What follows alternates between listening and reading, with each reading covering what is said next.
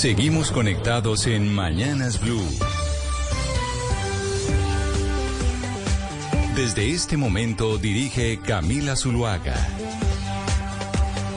Son las 10 de la mañana, 33 minutos. Aquí seguimos conectados con ustedes en Mañanas Blue. Vamos hasta la una de la tarde. Empezamos todos los días a las 4 de la mañana con la información, los deportes, lo que pasa a nivel internacional. 301-764-4108. Esa es nuestra línea de WhatsApp a la cual ustedes nos pueden escribir desde ya en esta media mañana, escribirnos sus mensajes, sus comentarios y también seguimos eh, al aire en nuestro canal de YouTube de Blue Radio en vivo. Ahí estamos para que no solo pues nos oigamos, sino que también nos podamos eh, ver.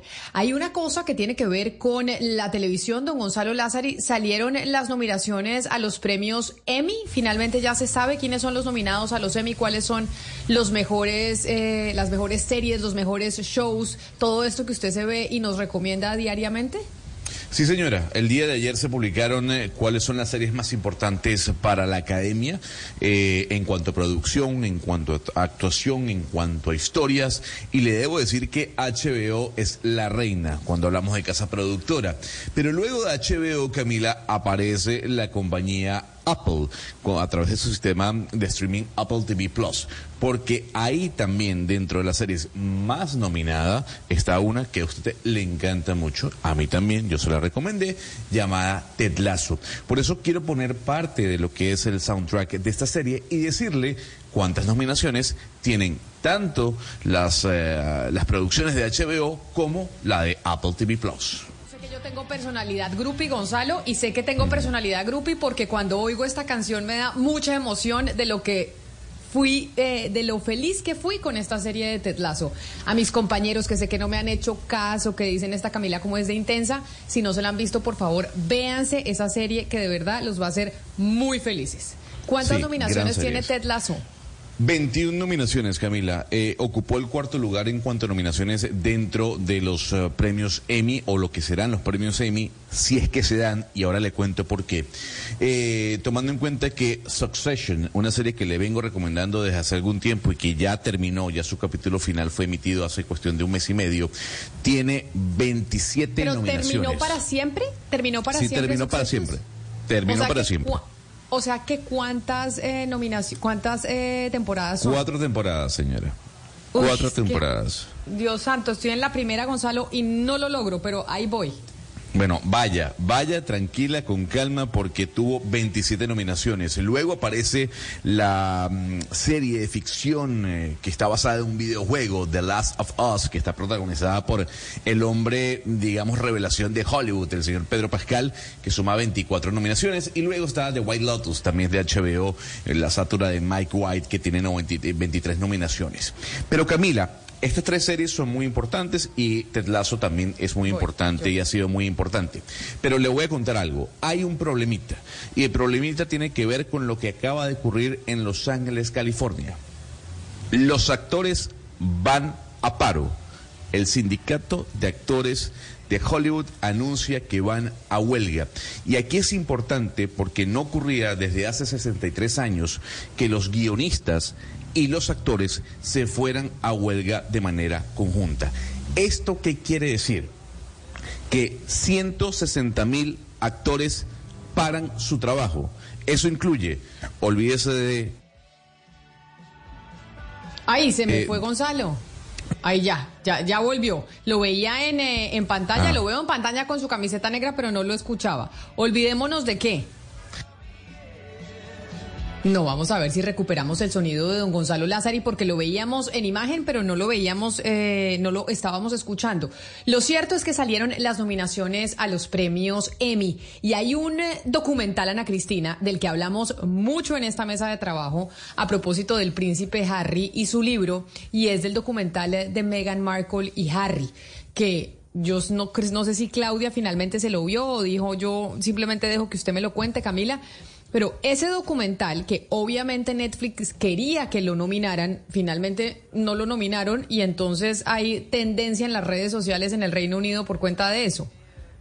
Sí, hay una tendencia además, eh, pues bastante lamentable porque la tendencia es eh, arroba Dumb Prince and his stupid wife, como el príncipe tonto y su esposa estúpida. Pues es la, la, primera tendencia en este momento en la Gran Bretaña, Camila, y es precisamente, no es solamente por, por el documental de Netflix, que ni siquiera, con, a pesar de todo el lobby que le hizo Netflix para que lo incluyeran en, en los premios Emmy, no clasificó, no clasificó a los premios Emmy. Esa es la primera razón, Camila, pero hay una segunda razón y es que recuerde que entre todos los contratos que le habían hecho eh, pues para, para difusión y por todo esto que eh, desató la historia de ellos dos y el libro Spare del príncipe Harry, también le habían dado, eh, le habían hecho un contrato por 15 millones de libras, estos 20 millones de dólares a Harry y Meghan en Spotify por un podcast. Pues resulta que en el podcast Camila, esta pareja no entregaba tiempo, publicaba entrevistas que eran falseadas, entrevistas que no eran. Parece que el, el, pues el, podcast era aburridosísimo. Entonces hoy una serie de revistas de, de, de esos tabloides están diciendo, claro, les cayeron por todo, porque sus grandes productos terminaron mostrando el libro, pues sí ha sido un fenómeno comercial, ha sido un bestseller. Pero estos productos que ellos empezaron a, a generar, pues no tienen calidad. Hay que decir eso sí, que el documental de Netflix es el segundo más visto después del documental que también comentamos acá, el de, de Tinder eh, Swingler. El del estafador de Tinder es el segundo, es el segundo el de, el de Meghan y Markle, pero eh, el de Meghan Markle y, y Harry, y eh, pues no tiene calidad. O sea, todo el mundo lo ve, pero no es calidad. Entonces, una vez más entra como esa discusión si lo que ve todo el mundo es bueno o no. Y aquí vemos pues prácticamente que eh, lo ve todo el mundo, pero no es de buena calidad porque no clasificó. Tal es pésimo y por eso, eh, por más lobby que le quiera o que le haya hecho Netflix, pues obviamente por esa razón no está nominado don Gonzalo, pero usted ya volvió. ¿Ya lo tengo otra vez Volví. conectado o no? ¿Qué Sí, le señora, pasó? aquí. No, bueno, pues en audio. Usted me veía, Camila. Veía mi feo rostro, pero no me escuchaba. Mire, lo, que le, lo, lo- lo que le quería comentar su- era lo no, siguiente. su feo rostro no. Su- lo No, veía no, con su no. camiseta negra Muy todos bien. los días. De todos los días. No, lo que le comentaba rápidamente, Camila, es que, bueno, los actores anunciaron hoy que se van a huelga, igual que los guionistas, una huelga que involucra, por ejemplo, en- a nivel actoral a 160 mil personas. Básicamente todo Hollywood se para. ¿Eso que incluye? Olvídese de eh, em, alfombras rojas, de lanzamientos o promociones de películas. Incluso Marvel, como sabía que se iba a venir esta huelga, canceló todas las premiers de películas en cuanto a, pro- a promociones, en cuanto a producciones, rodajes, todo está paralizado porque por primera vez en 63 años ni actores eh, ni guionistas están trabajando. Por ende, es probable que si esta huelga se extiende, el Emmy se tenga que atrasar de septiembre incluso hasta finales de año. Ay, no le puedo creer, pero Sí, seguro no, seguro eso lo arreglan, eh, seguro arreglan esa huelga, pero sobre su caída, cuando digo caída, para que los oyentes eh, me entiendan, es que no lo estábamos escuchando más y a veces no los vemos en video, obedece mucho a las conexiones de Internet. Y siempre hablamos de, bueno, y las cosas, la conexión de Internet, ¿cómo está? Sebastián, salió el ranking de la velocidad de Internet en los países. Bueno, Gonzalo está en Panamá, pero Colombia se rajó, como, ya no lo, como ya lo intuíamos por temas de comunicaciones. Estamos bastante mal en temas de conectividad en Internet y de velocidad. Sí, lo, de Colombia es lamentable. No se lo tengo que contar a usted, sino la gente lo siente en su día a día. Eh, es realmente triste lo que pasa, no solamente a nivel de conectividad, que apenas, eh, como lo hemos contado con los ministros que hemos invitado, es del 65%, sino la velocidad del Internet. Camina, las dos cosas son importantes. Tener conectividad, pero que cuando usted esté descargando un archivo video en su celular se pueda. Le traigo el Speed eh, Test Index. eh, esto lo hace Okla. Okla es una consultora de Montana en Estados Unidos muy famosa que hace este índice anual sobre la velocidad del Internet en el mundo. Y está el móvil, que I- es... index traducimos índice, Índice. ¿cierto Mariana? Index, índice. Speed test, ¿cómo es? Speed test index, el Sí. índice de la velocidad del internet, de la velocidad del Sí. internet, sí. Exactamente, es un índice de anual que mide entonces dos cosas, el- la velocidad del Internet móvil, que sería el, de, el del celular o aparatos móviles, o el del Internet fijo. En el del móvil se observan 140 países y esto se mide eh, en, en me- megabits por hora, que esa es la cantidad pues eh, de datos que se puede descargar eh, el, celu- el celular. Estamos, Camila, de 127. A mí, pues, este, esto me parece una vergüenza. En 240 países, en el primer lugar está Emiratos, Emiratos Árabes Unidos con 181 megabits por hora. Después Qatar, tercero Noruega, Kuwait, Dinamarca, Macao, que es este país no país que está en China, eh, Corea del Sur y bueno, nosotros tenemos 127 en el Internet móvil. En, en Internet fijo, eh, el puesto no es tan deshonroso, es, es 39, pero pues sí muy lejos de, de los primeros países. Óigame, pero Sebastián, ¿y ahí le aparece Panamá para saber lo que pasa con el internet de Gonzalo? ¿Estamos mejor que Panamá o peor que Panamá? No, mucho mejor. Panamá estaba, pero, mire, mire, Panamá está de 37 ¿De 37 en móvil o en fijo? en móvil. Sí. ¿Y en fijo? En fijo, no, el- ese fijo de Panamá no se lo tengo, ya se lo busco, pero sí en móvil está de 37. Y Colombia es el, es- está muy mal parado respecto a la región. Y, y bueno, lo, que le decía, es la, velocidad, lo que la, gente está en su Transmilenio, está en su casa y pone espichar, descargar, eso es lo que está midiendo este índice, cuán rápido se descarga en su dispositivo, pues eh, lo- el, el documento que usted está pidiendo, pues lo de Colombia es, es realmente pues muy, muy rezagado. O sea, nos va mejor. Con Gonzalo, conexión a internet fija la de la casa, la que usted conecta con cable, que la del teléfono celular, pues que además ya lo experimentamos siempre. Es decir, a uno las llamadas Sí. de WhatsApp se le caen cada dos minutos porque Sí. es que no hay señal. Por eso, le, por eso le cuento, Sebastián, que ya yo pedí mi Starlink, ¿no? Porque Elon Musk llegó a Panamá. Entonces, aquí es una locura cómo la compañía ha entrado durísimo para mejorar la velocidad del Internet frente a las compañías tradicionales de comunicaciones. Y acá eso sí, también- una inversión, 250 dólares, ¿no? Eh, Acá la está más maquinita- barato.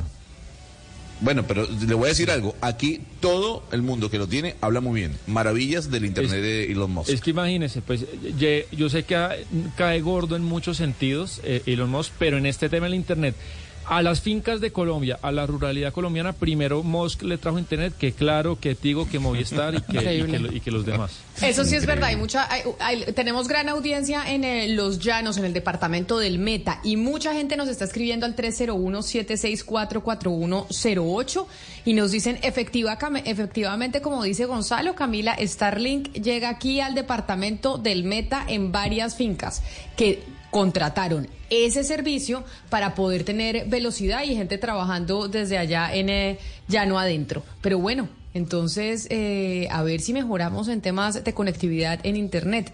Qué bueno que nos diga usted, Sebastián, que no es tan deshonroso la conectividad en la casa, en el Internet que usted conecta directamente al eh, computador. Por lo pronto, vámonos para Medellín, Ana Cristina, porque nosotros eh, desde comienzos de esta semana, o incluso, mm, si la memoria no me falla, la semana pasada, hemos venido hablando del Ministerio de la Igualdad. El Ministerio de la Igualdad que ya es una realidad, porque ya el presidente firmó el decreto, se conoció cómo es el organigrama, y tuvimos a una líder eh, feminista hablando aquí en estos micrófonos diciendo que están muy molestas las organizaciones de mujeres, algunas organizaciones de mujeres con el Ministerio de la Igualdad, porque crea precisamente una dirección dentro del organigrama del ministerio, hay una dirección que es actividades sexuales pagas que es prácticamente lo mismo que pues prostitución. Entonces hay una hay una molestia importante en los eh, movimientos de mujeres que apoyaron incluso al eh, presidente Gustavo Petro y a la vicepresidenta Francia Márquez en campaña. En Medellín se ha liderado una manifestación de la que venimos hablando desde la semana pasada. Y quiero preguntarle por qué en Medellín están tomando la bandera de estas protestas en contra de esa dirección del Ministerio de la Igualdad. Así es, Camila. Esa, eh, de hecho, pues a esta hora, a las 11 de la mañana, empieza eh, el plantón en Bogotá, porque no es solamente en Medellín, en Medellín es el origen, pero el plantón va a ser en Bogotá, Medellín, Cúcuta y Cartagena. El primer plantón va a ser en Bogotá a las 11 de la mañana, los otros tres son en, en horas de la tarde. ¿Por qué se origina en Medellín, Camila? Las, como bien sabemos y lo hemos repetido en estos micrófonos varias veces, las dos ciudades que tienen eh, los problemas más, eh, eh, pues, más graves, más hondos con la explotación sexual son Medellín y Cartagena. La diferencia es que Cartagena en este momento sí está haciendo algo al respecto. En este momento en Medellín está disparado el mal llamado turismo sexual, que es turismo de explotación de mujeres, y esto pues está pasando frente a las narices de la alcaldía de Medellín, de la Secretaría de las Mujeres, y está la situación, Camila, que el día de ayer el Consejo de Medellín hizo eh, un debate sobre explotación sexual. Le cuento que este debate fue convocado por el concejal del Partido Verde, Daniel Duque, que ya es candidato a la alcaldía, y también adhirieron la concejala eh, Claudia Ramírez del Centro Democrático y el concejal Simón Pérez de la bancada de Todos Juntos. Y los datos, pues lo que se ventiló ayer es eh, pavoroso, Camila. Escuchemos. Miren esto. Con respecto al delito de trata de personas tipificado en el artículo 188A del Código Penal colombiano, solo se llevó a cabo una captura durante el trienio analizado, la cual se materializó en el año 2020. En el año 2020. Una captura en los últimos tres años. Una captura en los últimos tres años. Dígame quién va a denunciar ese delito, secretario. Cuando ve eso. Dígame la personería, ¿quién va a denunciar que está siendo víctima de la trata? Que la están explotando sexualmente. Cuando ve que solamente ha habido una captura en tres años. Una captura en tres años. ¿Quién va a denunciar ese delito? Eso no tiene presentación. Eso no tiene presentación. Y por eso había que traer este debate al Consejo. Porque es que que a uno le digan que Medellín es un burdel a cielo abierto, que a uno le digan que Medellín se convirtió en el destino número uno del mal llamado turismo sexual, que a uno le digan que en Medellín hay explotación sexual y comercial de niños, niñas y adolescentes todos los días al frente de toda la ciudadanía, y que solamente ha habido una captura desde el año 2020, este es el paraíso de los criminales. Es por eso, Camila, que eh, al final, que también es muy impresionante, al final la secretaria de las mujeres, eh, la secretaria Angélica María Ortiz Maya, pues eh, habló brevemente en las conclusiones, pero pues en realidad es impresentable lo que está pasando en Medellín y por eso desde Medellín se convoca esta marcha. Y para entender mejor cuáles son las peticiones que le están haciendo las personas que convocan la marcha, tenemos con nosotros a la doctora Sara Jaramillo. Ella es abogada y es la presidenta de la veeduría de la Ruta para Trata de Personas en Medellín. Doctora Sara Jaramillo, buenos días y bienvenida a Mañanas Blue. Buenos días, Camila. Buenos días para todo el equipo de Blue Radio. Eh, es un honor estar aquí. Gracias por la invitación. Efectivamente, pues la situación en Medellín es bastante compleja, es bastante degradante. Eh, y hoy convocamos a toda la ciudadanía a salir a manifestarse a la Alpujarra a las 4 de la tarde. ¿Qué respuesta han tenido ustedes, abogada Jaramillo, de la vicepresidencia y directamente, pues, de la vicepresidencia, porque digamos que la doctora Francia Márquez es la que está al frente del Ministerio de la Igualdad que se está creando. Pero ¿han tenido ustedes algún tipo de respuesta previa de parte del gobierno nacional frente a esta molestia que vienen esbozando varios grupos de mujeres contra esa dirección específica que se crea en ese ministerio? Oficialmente no hemos recibido ninguna especie de respuesta eh, de, de la vicepresidenta ni de la actual ministra de la Igualdad, pues que es Francia eh, básicamente pues optaron por el silencio porque pensaron que iban a, a, contar con la comodidad de nuestro silencio y pues demostramos hoy con toda esta manifestación ciudadana que Colombia no es un país regulacionista eh, que la lucha contra la explotación sexual tiene que darse desde las instituciones eh, y que, eh, digamos, ver este delito como lo que es la peor violencia de la cual son víctimas en su mayoría mujeres empobrecidas es una necesidad latente, especialmente en esta ciudad como Medellín, pues donde la explotación sexual está no solamente desbordada, sino robándole los sueños a miles de niñas todos los días.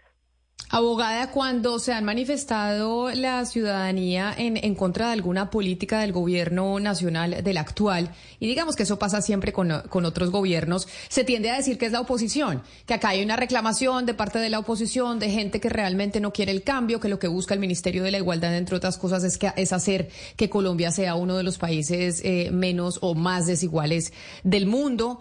Este grupo de mujeres o estos grupos y organizaciones de mujeres que van a manifestarse en contra de esa dirección del Ministerio de la Igualdad, en contra de la vicepresidenta y su decisión, no solo en Medellín, sino en varias ciudades eh, del país, ¿están ligadas a algún movimiento político que tal vez sea contraria, eh, al contrario al gobierno?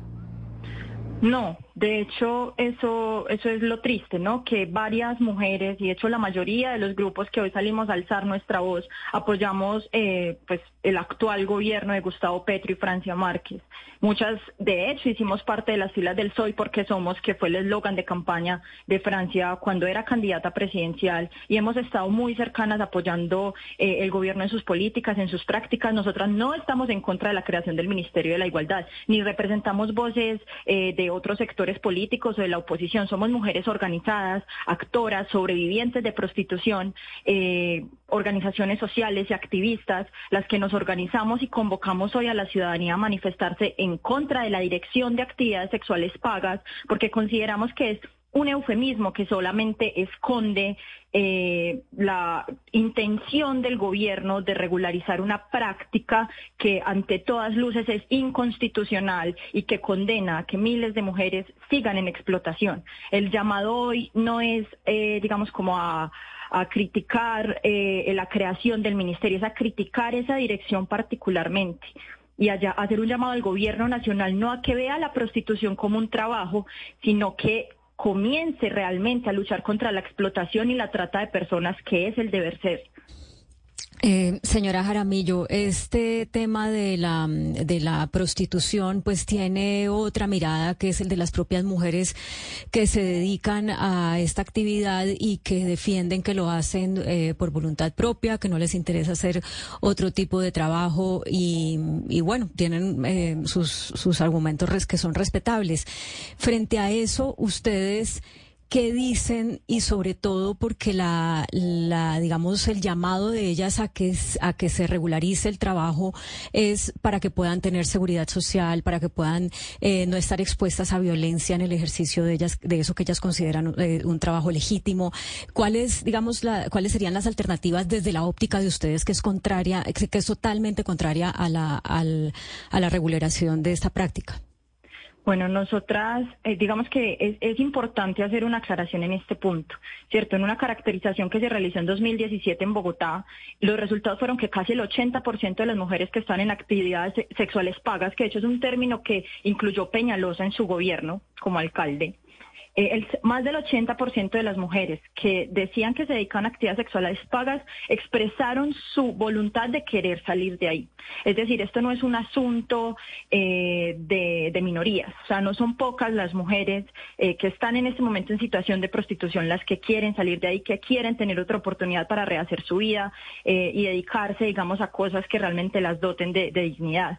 nuestra pelea realmente no es con las mujeres que dicen que esto es trabajo. Nuestra pelea es con las personas que demandan sexo, que en el 99% de los casos son varones, y con las políticas del gobierno que creen que eh, una forma práctica para luchar en contra de la, de la, explotación sexual es a través de la regularización y no de la persecución de la trata de personas y de la explotación, porque eh, son dos cosas que no pueden eh, escindirse. La prostitución y el análisis de la prostitución va ligado a la trata de personas. Como tal, no podemos pretender regularizar esta práctica y no podemos pretender que vamos a garantizarles derechos a estas mujeres que por sí ya están en una condición de vulnerabilidad absoluta con un contrato a término indefinido y con una afiliación al sistema de seguridad social. De hecho, ya tenemos ejemplos internacionales de modelos que pasaron de ser regulacionistas a ser abolicionistas por lo mismo, porque son países que advirtieron los problemas de fondo y esas eh, prácticas no eh, redujeron de alguna forma el consumo de prostitución, sino que al revés, la ampliaron, eh, sometieron a más mujeres migrantes a la prostitución, entonces optaron por volver y adoptar un modelo de Estado abolicionista que les permitiera a las mujeres que quieren salir de ahí, pues restablecer sus derechos eh, y luchar en contra de la demanda. La lucha es en contra de la demanda de sexo, no con las mujeres que por condiciones de vulnerabilidad o precariedad o la desigualdad estructural están, digamos, inmersas en estos mercados. Muy importante ese referente internacional que usted plantea. En ese mismo sentido, entendiendo que hay países que pasaron de la regularización al abolicionismo, hay otra realidad que se abre y es que lo que se prohíbe, pues que abre el camino para que, eh, que, la, la práctica no se elimina per se por la prohibición, sino que se abre el espacio de la ilegalidad. Y en la ilegalidad, las mujeres que ejercen ese oficio, pues son aún más vulnerables. Frente a eso, ustedes, ¿qué planteamiento o qué esperarían que hiciera el gobierno? Eh, no sé si dentro de una dirección como la que se está hablando o fuera de ella. Nosotras lo que queremos es que esta dirección de actividades sexuales pagas se vuelva la dirección que le haga frente al tema de explotación sexual y trata de personas en Colombia. Esa es nuestra demanda, que eh, se hagan caracterizaciones, que se hagan estudios de cuáles son las dinámicas de prostitución en cada ciudad, porque actualmente solo tenemos la de Bogotá, en Medellín, eh, tenemos la situación más, eh, digamos, eh, degradante en derechos humanos, más vulneratoria, más grave, y no tenemos ni siquiera una caracterización que nos permita determinar cómo es la dinámica de prostitución acá.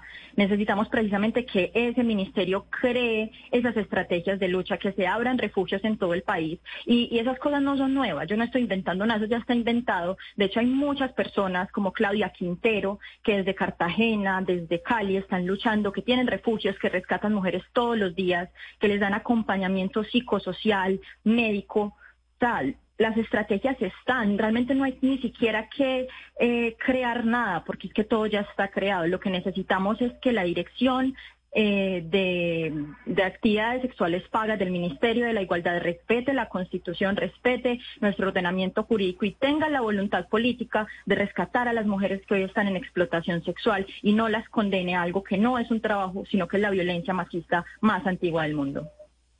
Eh, doctora Jaramillo, hoy eh, publica una carta muy interesante la periodista eh, Ginette Bedoya, que además es la fundadora de No es hora de callar.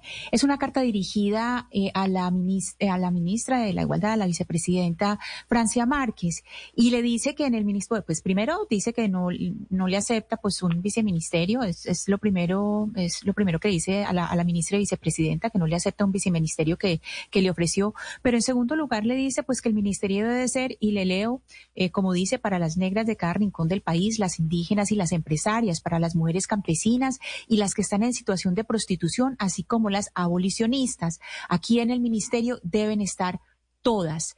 Yo le quiero preguntar a usted, ustedes hacen hoy por primera vez esta protesta, según entiendo es la primera protesta y que la hacen en varias ciudades.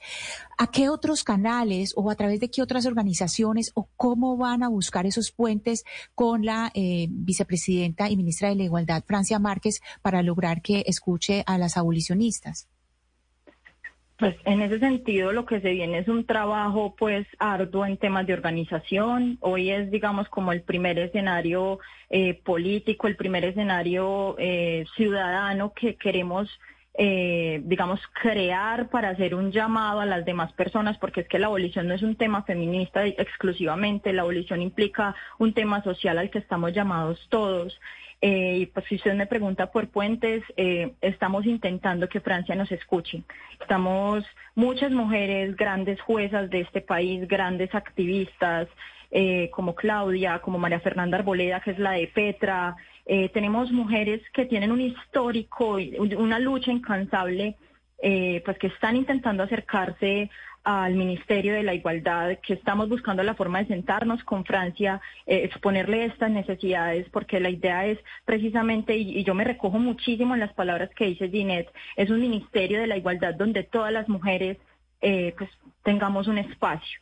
Eh, y que sea además un ministerio respetuoso de los derechos humanos y del ordenamiento jurídico y la constitución política del 91. Entonces, sí, realmente estamos intentando hacer ese acercamiento. Lo que queremos es que el gobierno escuche, que el gobierno eh, no haga como análisis simplistas o nombramientos arbitrarios, eh, sino que realmente sea como un llamado a la lucha nacional por eh, los derechos humanos de las mujeres y especialmente esas que están actualmente en situación de explotación sexual. Pues, eh, abogada Sara Jaramillo, ojalá la vicepresidenta Francia Márquez, hoy encargada de ese Ministerio de la Igualdad, escuche a este grupo de mujeres y escuche realmente lo que tienen que decir y haya un puente de comunicación. Porque es importante que se oiga a estas mujeres que hoy están saliendo a las calles del país, en Medellín, en Bogotá, en Cartagena, entiendo también eh, van a estar eh, manifestándose y en Cúcuta son las cuatro ciudades en donde principalmente se van a dar las manifestaciones para que el gobierno nacional y especialmente la vicepresidenta Francia Márquez, que está a cargo del Ministerio de la Igualdad, oiga estas eh, peticiones que hacen las mujeres en el país?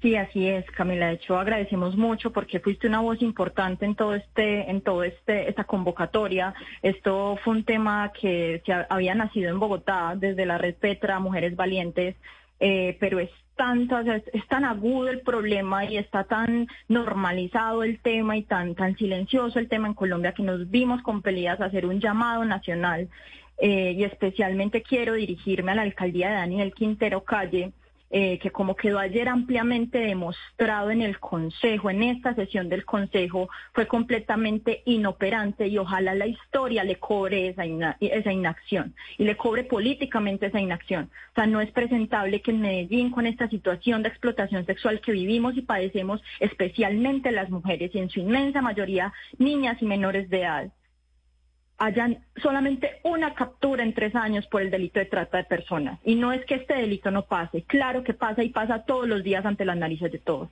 Y no hicieron nada. Y yo espero que las próximas elecciones territoriales y el próximo gobierno entrante también tiene una responsabilidad grandísima para activar las rutas que están en este momento.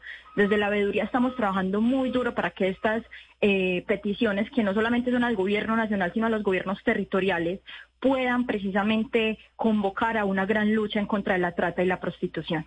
Entonces, sí, eh, creo que ese es el llamado. En Medellín vamos a, plantarnos hoy a las 4 de la tarde en la Alpujarra y la invitación es a, que la ciudadanía llegue, se manifieste eh, y pues pongamos los derechos humanos de las mujeres por fin en la agenda nacional.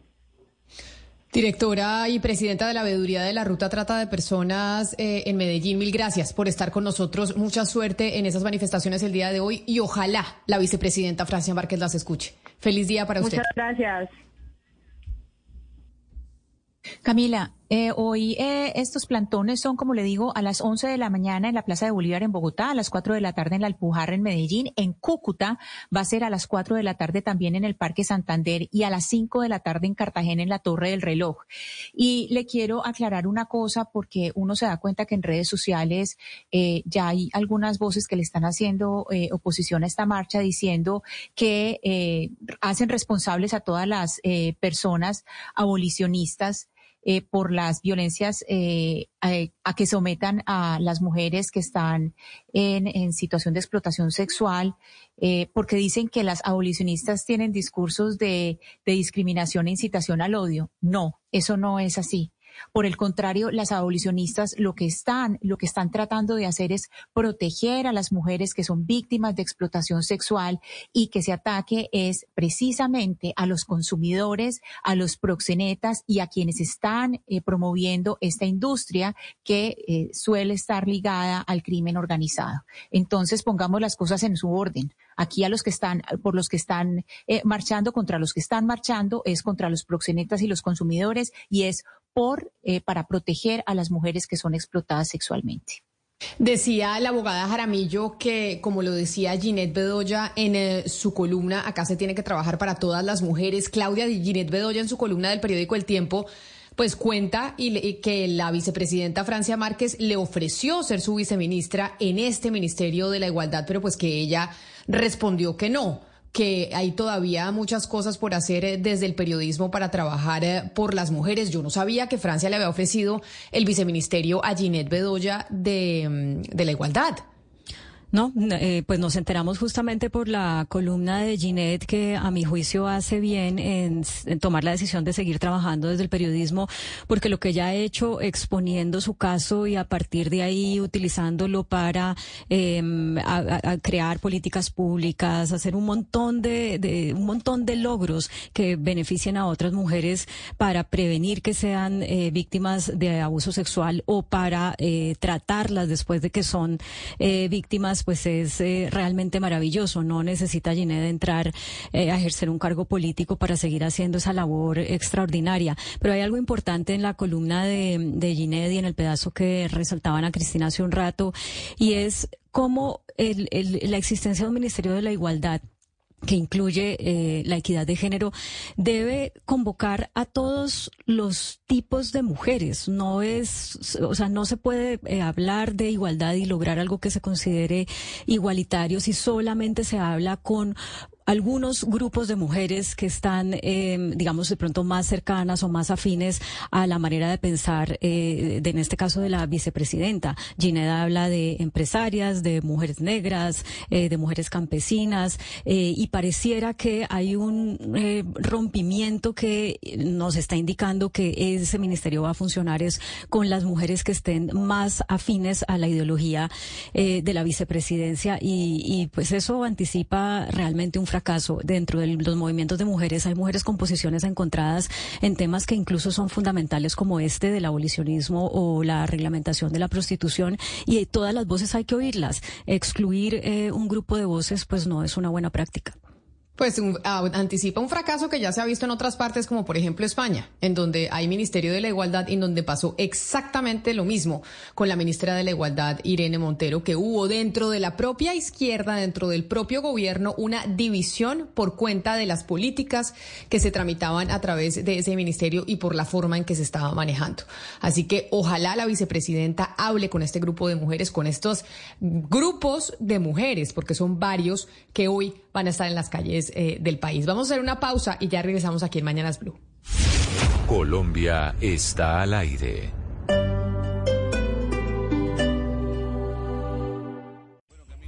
Aquí le traigo una canción que digamos es una de las más importantes de un álbum que fue publicado en 1993. Para algunos no es de los mejores trabajos de YouTube, para otros sí lo es, llamado Suropa. Al fondo canta The Age, no canta de, um, el su vocalista principal, Bono, eh, y el título de la canción se llama Number. Eh, lo interesante es que se anunció el día de ayer que por el, los 30 años de la publicación de este álbum, YouTube va a lanzar una edición especial 30 aniversario en vinilo, Camila, para que usted no diga que los vinilos no están de vuelta, no. Color amarillo y tendrá la disponibilidad para los amantes de YouTube o, la, o estará disponible para los amantes de YouTube a partir del mes de octubre. Gonzalo, usted nos trae, yo creo que todas las semanas noticias de YouTube.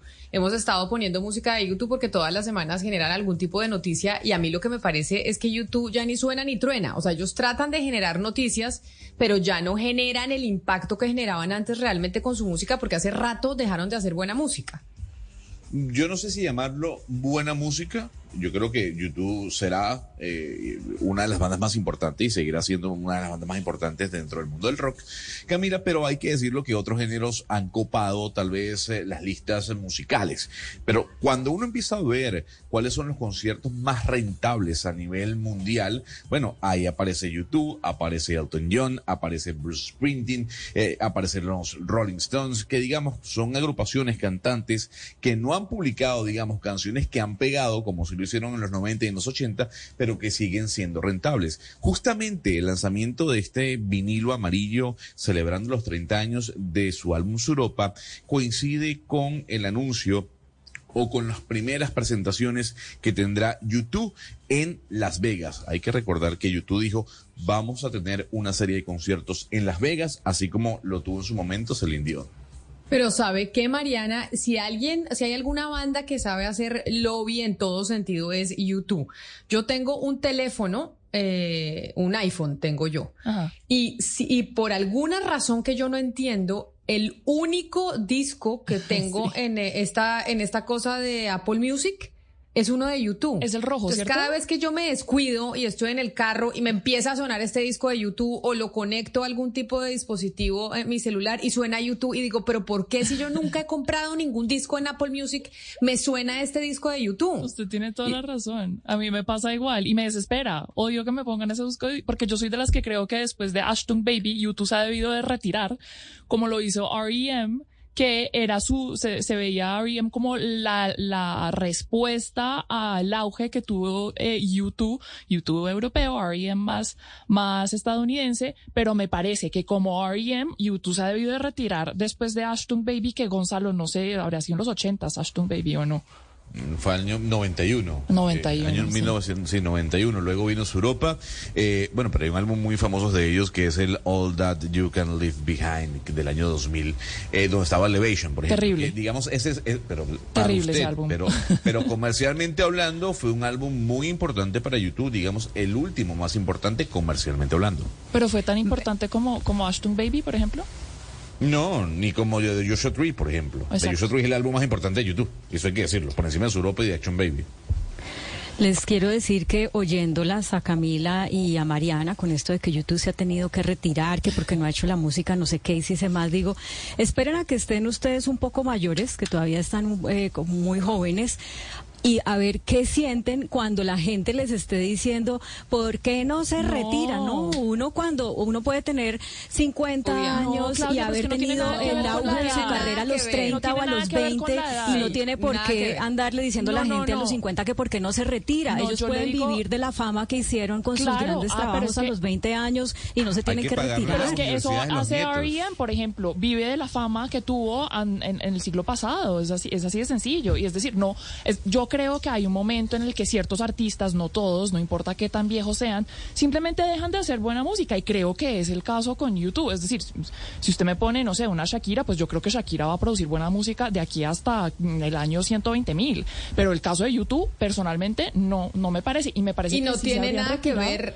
Exacto. Y no tiene nada que ver con la edad. Nada es con la calidad. Nadie le ha dicho a Madonna que se retire. Exacto. Es porque YouTube, de alguna manera, se volvió un lobista. Y un lobista con las ONG, con los parlamentos a nivel internacional. Entonces usted eh, lo ve, como tiene tanto lobby, porque además Bono quería ser premio Nobel de Paz, es lo que en algún momento se, se dijo en las revistas de música y, de- y todo, se lo meten a uno hasta por las orejas. No, es que es lo que le digo que le pasa a uno con el celular y uno dice, oiga, pero qué jartera estos, estos tipos de YouTube con, con este lobby que hacen, se lo meten a uno por todos lados y ya no Y se- pegan. y ¿Qué Camila, hacemos? Se pasa con Pero ese si no pegaran, se- no tuvieran los conciertos que tienen. Entonces, pues no todo el mundo está decirlo. pensando No, pero como usted no puede decir que un concierto de, de YouTube llena tanta gente, llena tanto Como, espacio Mariana, como lo como- hacía a- a antes. Mariana, y Mariana, llena conciertos Mariana, donde lo pongan, de donde los pongan a YouTube, de lo Sí, pero usted va a YouTube y estadios. usted va a un concierto de YouTube y la mayoría de las canciones son las que produjeron en los 80s o en los No 90s. ¿Y qué importa? No impo- ¿y Por eso, No por eso lo son las que uno quiere oír. Que sigan de tour, pero que pues que no saquen más el remaster del, del Soropa y del y otro álbum ¿Sabe y yo por no sé qué? qué, y punto. Eh, Eso se llama ser, saber de mercadeo. El señor Bono tiene que pagarle la uni- la universidad al nieto, entonces necesita platica.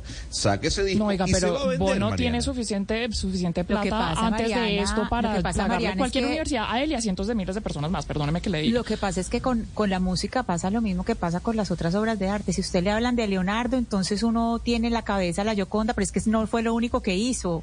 Hizo muchas otras obras, tiene muchísimas otras obras y uno se queda en una sola. Lo que pasa es que estamos hablando de los músicos que hicieron de Joshua Tree, que es de, yo creo que es de los mejores álbumes, no de YouTube, sino de la historia del rock. Es de, de lo mejor que hay en la historia del rock. De acuerdo. Entonces, aquí pues nos vamos también organizando por orden de estatura, porque es que ese, mí- es, ese es un álbum que las letras son poemas, que son hermosísimos, y ya uno después de haber hecho ese álbum, pues se puede dedicar a hacer bobaditas. Exacto. Actum Baby es buenísimo. Exacto. Ya, A mí Actum Actum Baby es que también más un gusta. clásico. Y ya, y ya el resto puede hacer bobadas, porque es que de verdad ya hizo su obra máxima. Mariana? Por supuesto es conocida por una obra, pero pues eh, A mí lo que ya, me ya parece hizo es su que obra yo máxima. comparto lo que dice Camila, que después de un cierto momento se dedicaron a hacer música mediocre, pues no es tan buena, y se dedicaron a ¿cómo hacer como un lobby. eso? Usted va a un concierto de YouTube y lo ¿Cómo único que ven imágenes atrás son como figuras de... Abrupto eso, No. A mí que- me parece que ¿cómo va a después, que desde los 2000 mediocre? vienen haciendo Uy. una música muy regulimbis, perdóneme que le diga. Uy, Cero, no tiene nada que ver. dejémosle la tarea. Dejémosle la tarea a Gonzalo que siempre nos trae las listas. Nos trae las listas de eh, Billboard, del Hot 100, de Spotify, lo más descargado. Hagamos la tarea. ¿Dónde están el de los nuevos discos de YouTube, de las últimas canciones, etcétera, etcétera, en esos récords de Spotify, YouTube eh, y Billboard Hot 100? ¿Le parece? Pues le hago con todo el cariño le Echémosle hago una la tarea. Echémosle Ahí una está. mirada. Le puedo, bueno, le puedo decir, ese disco, ese disco que el- la señora Mariana dice que es mediocre, el All You Can Leave Behind, eh, que se publicó en el año 2001, pues Beautiful Day tiene 470 No, millones pero de este es reproducciones. 2001, o sea, estamos en 2023, o sea, esto hace 22 años, Gonzalo, Sí. 22. Y hace 22 años, hace 22 años, me disculpa Camila Zuluaga y Mariana, el reggaetón no estaba en su pleno apogeo y la música latinoamericana ni siquiera pensábamos que iba a ser la reina de la música global. Pero eso Entonces tiene que también ver, entender un poco las épocas, ¿no? No, pero por eso le digo, mire por ahorita los... Pero ¿cuál es el último disco que publicó YouTube? ¿En qué año? Si no me equivoco, si no me equivoco, publicó hace dos años YouTube un álbum. Si no, Exacto. No, no, no, miremos ese- Gonzalo. miremos, No, miremos no, no. ese disco en, en- en las listas. Ese Seis disco de hace dos años. ¿Hace Se- cuánto? No, seis años. Seis años. El Songs of No, Experience. fue el año pasado. Es que es el que yo creo que a mí me sale en el el año pasado, el acuérdese, acuérdese que el año pasado hizo, eh, hizo un lanzamiento y que incluso una canción eh, que se la dedicó a Ucrania. Ah, Era, era una Ay, modificación, ese era tipo de cosas. vo- volví a cantar, Exacto. no me acuerdo cómo se llamaba el álbum. No, pero- pero disco no, en una- pero- y, y se tiró una canción porque la canción es hermosa y él, y él se la dedicaba a Ucrania, pero entonces metía letras, la, la letra la cambiaba como cantándose a Ucrania, precisamente por esto del activismo. Y ese, por eso ese del lobby que lo que quiere, por eso que, que es lo que yo digo, Ana Cristina, que se dedicó a esas cosas en vez de verdad a hacer música. Entonces, porque se dedicaron al lobby, a las ONGs, a que, a a que los dejaran el, el disco en Apple Music eh, gratis para todo el mundo y no, y por eso, Gonzalo, ayúdenos a Mariana y a mí a mirar la lista de ese último disco que le mencionan a Cristina, ¿qué tal le fue? En descargas de YouTube, Perfecto. En descargas de Spotify, Y así en la haya- lista del Billboard No. Hot- Hot Así le 100 haya ido bien, pues yo no voy a Al- cambiar de opinión. Al disco.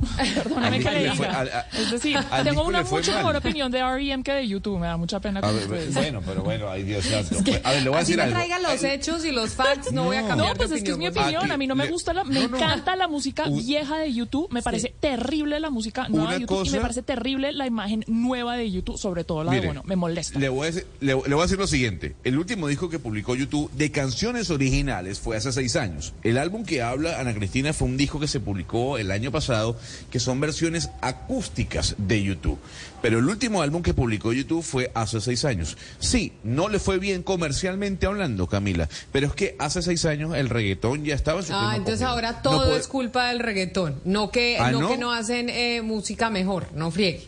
Bueno, eh, entonces, entonces le hago una pregunta. En el año 99, cuando usted y yo estábamos en el colegio, o en el 2002, cuando usted y yo estábamos en- entrando a la universidad, dígame cuáles eran las bandas más importantes en la música. Estaba Blink, estaba Backstreet Boys, NSYNC, The Offspring, Limp Bizkit. ¿Dónde están esas bandas? Pues ya no existen. Hay quienes dirán, oye, sí, eh, Blink existe y hay que volverlos a ver. Y la emoción estaba en Bogotá cuando ellos anunciaron el concierto en el Stereo Picnic, No, cuando yo no estaba en la universidad era Coldplay la banda más importante, yo creo. Y ahí siguen. Y siguen Bueno. sacando buena música. Pero digo, por eso, Bueno, cuando yo estaba entrando a la universidad era usted, Coldplay ¿no? la banda que estaba ahí.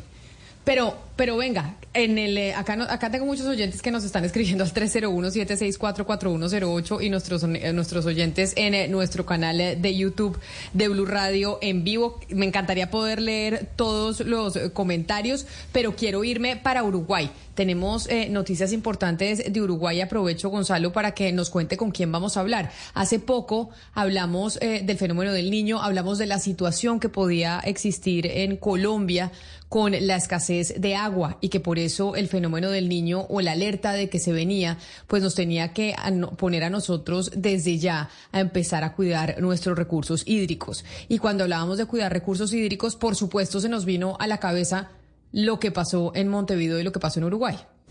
Lo que está pasando, Camila.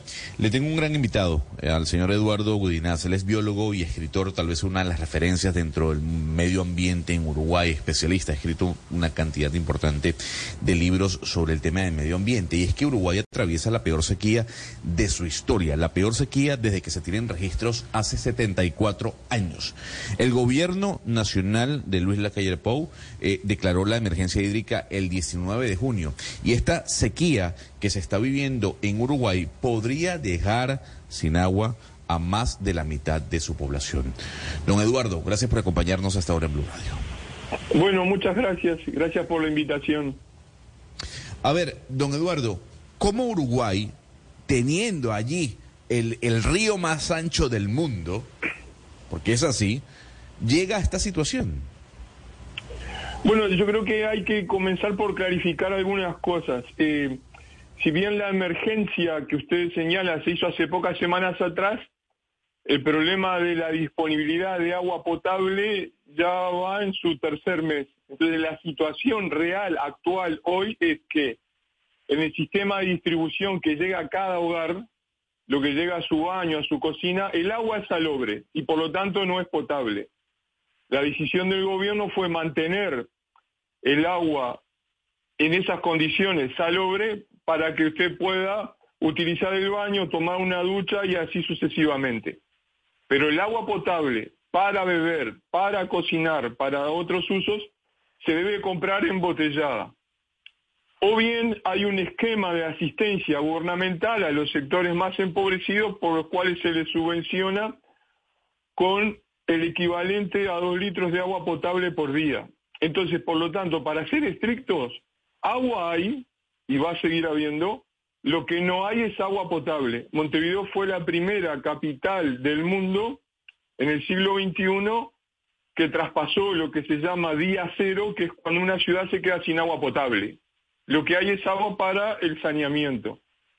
La otra aclaración importante es que el río de la Plata tiene ese nombre, pero de verdad no es un río. Tienen que ustedes pensar que es más bien un mar o un golfo. Por lo tanto, el agua es salobre. No es del todo salada como la del Océano Atlántico, pero no es dulce como la del río Paraná o la del río Uruguay.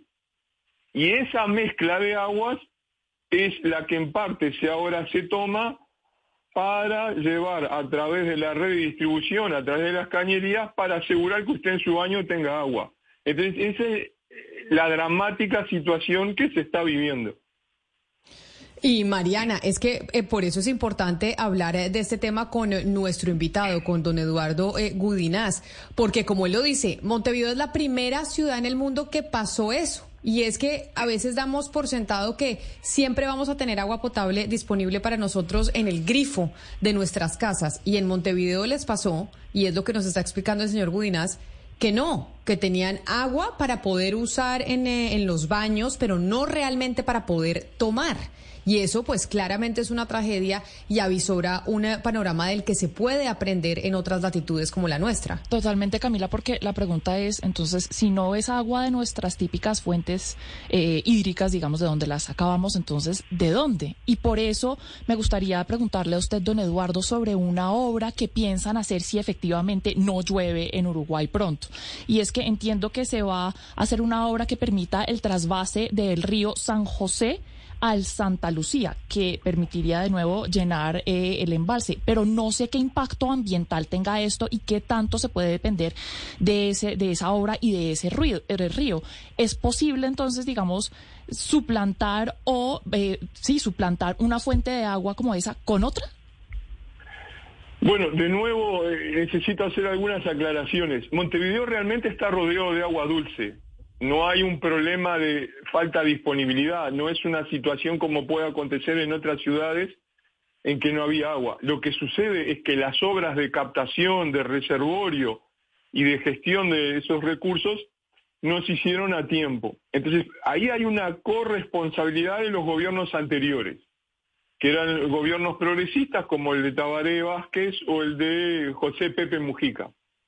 Sobre eso se inserta una responsabilidad del actual gobierno de la calle Pou, de signo político contrario, que ha sido la ineficiencia en gestionar la crisis, porque observen ustedes que esta sequía ya era grave en octubre del año pasado, y de hecho este mismo gobierno tomó medidas para paliarla, para navegarla, para sobreponerse para el sector agrícola ganadero, pero ninguna para el suministro de agua potable en Montevideo porque cada noche asumían que a la mañana siguiente llovería. Ahora, en el resto del país está lloviendo, pero por esas cosas del clima o, y por tal vez esas interferencias del cambio climático, justo donde tiene que caer el agua de lluvia, que es en esta cuenca que alimenta a la ciudad, no ha llovido lo suficiente. Entonces, el gobierno ha tomado medidas paliativas de dudosa efectividad como esta que tú cuentas, de tomar agua del río San José para llevarla al río Santa Lucía, pero ese otro río es parte de la misma cuenca, adolece de los mismos problemas, y esas obras tienen a su vez otros impactos ambientales asociados, e incluso la medida que está postulando hacia futuro, que es captar agua del río de la Plata, tiene enormes problemas porque la calidad de agua del río de la Plata es muy riesgosa, muy comprometida, porque está afectada por contaminación, tanto nuestra, pero especialmente de los países vecinos con los cuales compartimos esa cuenca. Entonces, eh, el caso de Uruguay eh, es, es, es, increíble por esto de la, del, del, la, del traspaso de agua potable a agua salobre, pero además porque en 20 años, 25 años, gobiernos del signo político que usted quiera elegir, de un lado y del otro, todos fracasaron en gestionar el agua, convencidos de que vivían en la abundancia hídrica.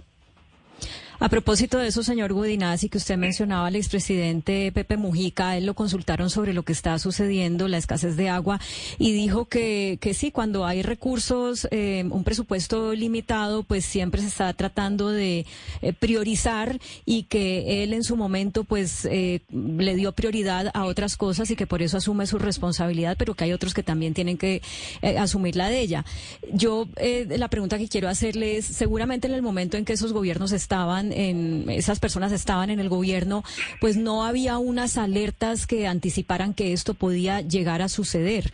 Eh, ¿Cómo entonces, desde su conocimiento, se tiene que reevaluar el sistema de alertas, el de, el de proyecciones a largo plazo, para poder entonces priorizar adecuadamente y no exponer, no solamente lo estoy hablando de su país, eh, de Uruguay, sino de otros países de la región que también se basan en eh, pues unos criterios para poder priorizar en qué gastarse el No, no es así. Eh, las alertas sobre el estado de esta cuenca en particular, incluyendo tanto la disposición, el acceso como la contaminación, se conocen desde fines de la década del 90. Las obras más urgentes están planteadas hace más de 20 años y en el anterior gobierno se volvió a plantear, sobre todo por un lado de la comunidad académica y por el otro de las organizaciones ambientalistas, la gravedad de la situación, a lo cual se sumaba el reclamo de alguna parte de los productores en, agricultura en esa zona porque estaban afectados por la contaminación que originaban los otros agricultores de prácticas intensivas. Entonces, repetidamente ha habido alertas, eh, eso ahora se reconoce, que no se escucharon, pero para, compartir para un oyente allí en Colombia, esta situación es muy parecida a la discusión que acaba de tener el presidente, el intercambio que acaba de tener el presidente Petro con el presidente Lula allí en Leticia, en Tabatinga. Porque también en la Amazonía la evidencia es abrumadora de los impactos negativos de la explotación petrolera, pero a pesar de eso, los gobiernos siguen intentando hacer explotación petrolera en la Amazonía, entonces, cuando el presidente Petro le advertía eso a el presidente de Brasil, este no respondió de la manera que se esperaba. ¿Por qué? Porque esas restricciones, esas ambiciones económicas, la dificultad en visualizar los impactos ambientales y el costo económico de esos impactos ambientales, siempre relega la demanda de una correcta gestión ecológica a un segundo plano. Don Eduardo, eh, el presidente Luis Lacalle Pou, digamos que está entre los mejores presidentes valorados en América Latina. El año que viene tenemos elecciones en Uruguay.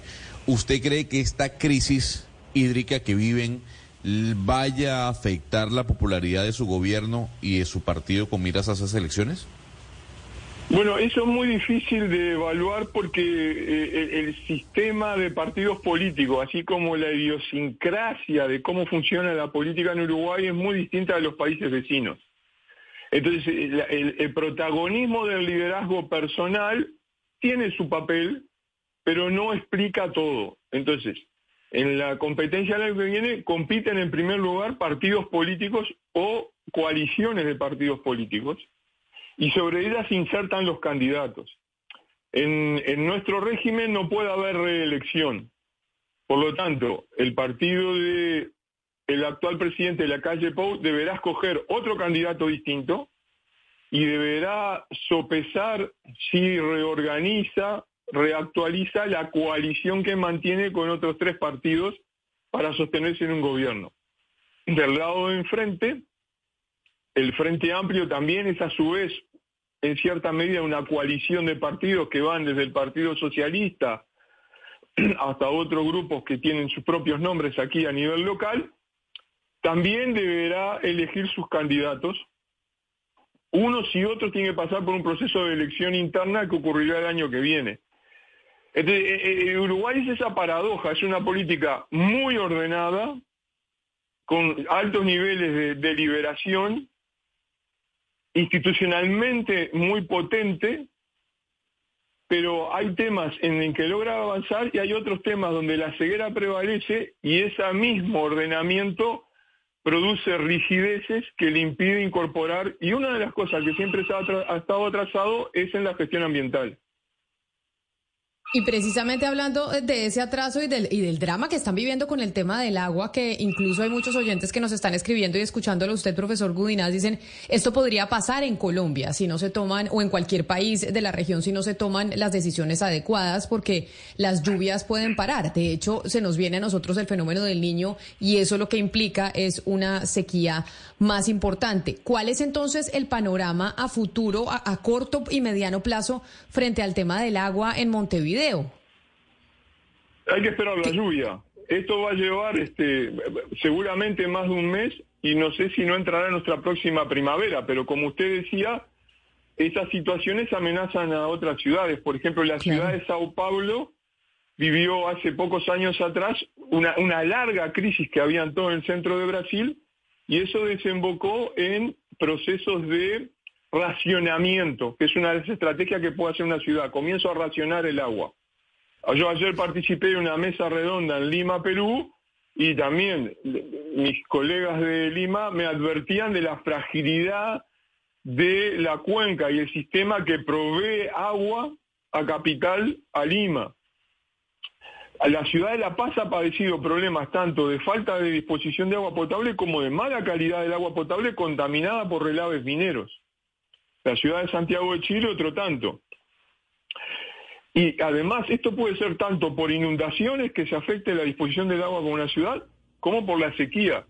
Entonces, ahí hay un problema cierto que debe ser sopesado, analizado y evaluado con una mira futuro que va más allá de cada gobierno, porque la gestión de recursos hídricos necesariamente tiene que hacerse en el mediano plazo.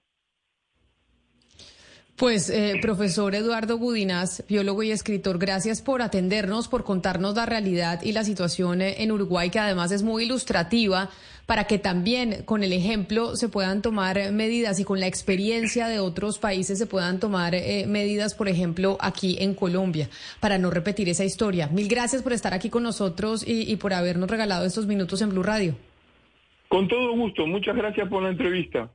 Un saludo especial por esto que escuchamos del profesor Gudinaz, Claudia, es que cada vez que hablamos de la llegada del, em, fenómeno del niño, hemos venido diciendo desde hace ya meses aquí en estos micrófonos, oiga, desde la ciudadanía nosotros podemos empezar a aportar nuestro granito de arena con el uso del agua de manera racional, no bañarnos 10 horas, mirar a ver el tema de la lavadora, hacer como Gonzalo que tiene un montón, tiene las camisetas contadas para el mes y hace solo una lavadora en el mes, mirar a ver cómo nosotros podemos colaborar con el uso del agua. Sí, cerrar el grifo mientras uno se está cepillando los dientes, por ejemplo, que si sumamos la cantidad de agua limpia que se bota por el sifón, eh, por prácticas como no cerrar el grifo cuando uno se está lavando los dientes, pues eso es un montón de litros que no deberíamos estar desperdiciando. Pero también creo, Camila, que esto le pone cada vez más el reto al sector de la construcción para construir eh, viviendas y apartamentos en los que se pueda hacer más eficiente el uso del agua, porque usted piensa usted la cantidad de agua que se bota limpia que se bota mientras uno se está bañando y cómo esa agua limpia se podría usar en otros eh, lugares de la casa, pero el sistema de no sé cómo se llama eso, de tuberías de la de la vivienda pues no está diseñado para, por ejemplo, eh, lograr algo así. Entonces yo creo que estas crisis no solamente obviamente nos ponen un reto a los ciudadanos, tenemos que ser conscientes, pero también eh, implican cambios en otras otros aspectos como por ejemplo la construcción de las viviendas. Claudia, todos esos cambios de los que usted habla se llaman obras o podrían llamarse obras de mitigación, que es una parte muy importante de la lucha contra los efectos del cambio climático, porque efectivamente hay una parte que es como, bueno, vamos a reducir nuestras emisiones de carbono para que el planeta no se nos caliente tanto y por ende no tengamos estos fenómenos eh, climáticos que si bien han existido toda la vida se vuelven más extremos, tanto sequías como épocas de lluvia, por ejemplo, se vuelven más extremos gracias al, al cambio climático. Pero también hay un tema de obras de mitigación y es un tema al que, por ejemplo, Montevideo debería ponerle mucha atención porque si bien están con un rezago en temas de infraestructura, pues ahora es cuando más tienen que entender obras de mitigación para poder reemplazar fuentes de agua que ya no son tan confiables y, y para poder pues hacerle Pero mejor frente a estas épocas de sequía, Oscar. Mariana, pero también es falta de gestión. O sea, ahí lo dijo nuestro invitado. Claro, claro. Gobi- gobiernos que pasaron y pasaron y no... y- y- o sea, Claro, es que, y es más urgente ahora esa gestión y no que diseñaron- nunca. Que nunca antes. Ahora que llegó la crisis, entonces por supuesto que todo el mundo sin agua, pero ¿por dónde estuvo la gestión de los gobiernos anteriores, incluyendo al señor Mojica? Claro. O sea, que, que él dice, no, es que uh, uh, tenía otras prioridades. ¿Habría prioridades más importantes que el agua? ¿El agua potable? Pues es que, es que Oscar, sí, lo voy a decir por qué. Es que a mí me parece que en Latinoamérica hemos estado muy cómodos con el tema del cambio climático, en, en otras porque tenemos mucha agua. Y nunca nos había tocado este tema de sequías tan, Por tan eso, a eso extremas. me refiero, Mariana. Tenemos de Montevideo toda la vida, pues, o sea, ha tenido suficiente agua para, exacto, para depender de una sola fuente que era este embalse. Pero se han debido poner las Pues pilas y construirla. Un segundo, Sebastián, por favor. Han Sí. podido construir todas estas obras que se necesitaban y ahora no tendrían que invertirle tanto a estas obras de mitigación que son tan urgentes. ahora que Los llegó la tarde, crisis, sí, pero claro. también porque llegó la crisis es que expone esta crisis, es- esto en lo que ¿Cuántos gobiernos pasaron y ninguno tomó medidas? Claro. ¿Cuántos invi- gobiernos pasaron? Y, y el invitado Oscar lo dijo, pues es que yo no, pues hay una sequía y aquí nadie va a negar el cambio climático, eh, sería un acto de ignorancia atroz, pero el invitado lo dijo, estamos rodea- rodeados de agua dulce. Entonces esto más, porque un poco uno se va empapando el tema, más que un tema ambiental, porque un poco también así lo, lo vendió nuestro presidente, es un tema de ineptitud política. Es, es- es de gente que no... le- El tema ambiental expuso la ineptitud política, tiene razón usted. No, pero, pero lo dijo el, el invitado. Hay, hay, yo creo que hay ciudades del mundo que sí de pronto se están quedando sin agua, pero él dijo, estamos rodeados de agua. Pero pues falta que un- unos políticos y unos gestores cojan el agua y lo lleven con infraestructura al grifo, al vaso de agua. Claro, pero el la- punto es que en el pasado no habían tenido la necesidad de hacer eso. Es decir, lo que le quiero decir es que usted tiene razón. Esta crisis expuso la ineptitud de, de política y la falta de gestión, como dice Oscar. Pero pues esto también, o sea, está relacionado con una crisis del cambio climático y no lo podemos negar. Los fenómenos climáticos se vuelven más extremos cuando tenemos, cuando el planeta se calienta y eso no se puede discutir. Cuando ayer estábamos hablando de la, del crecimiento norteamericano, de la inflación, cómo fue eh, más baja de lo esperado en los Estados Unidos, nos escribían, por ejemplo, algunos oyentes al 301-764-4108 que hay una crisis en estos momentos en el eh, sector eh, de los arquitectos en Colombia por cuenta del frenazo que hay en el sector de la vivienda. Y ahí, Claudia, frente a lo que usted decía, oiga, sería una bonita oportunidad para que pues los arquitectos se, se metieran en trabajar en esto que usted dice, en cómo construimos vivienda para que ese recurso hídrico que tenemos en nuestras casas, que imagínense no tenerlo, es que por un día imagínense lo que es vivir sin agua, que usted abra la llave y no tenga agua, que a veces lo, damos por sentado, pero no, no, es- no lo podemos dar por sentado, que haya esos mecanismos que usted menciona, y es cómo mientras yo me lavo las manos, esa agua puede ir, por ejemplo, al inodoro, o cuando yo me estoy eh, bañando, que sí es agua limpia, puede servir para el inodoro o para lavar los platos o para usarla en otras cosas. Pero que hoy básicamente a uno le toca es poner el balde, lo que yo hago es poner el balde mientras el agua caliente sale en la ducha y ese es el agua que uso para los, eh, para los baños o para las matas.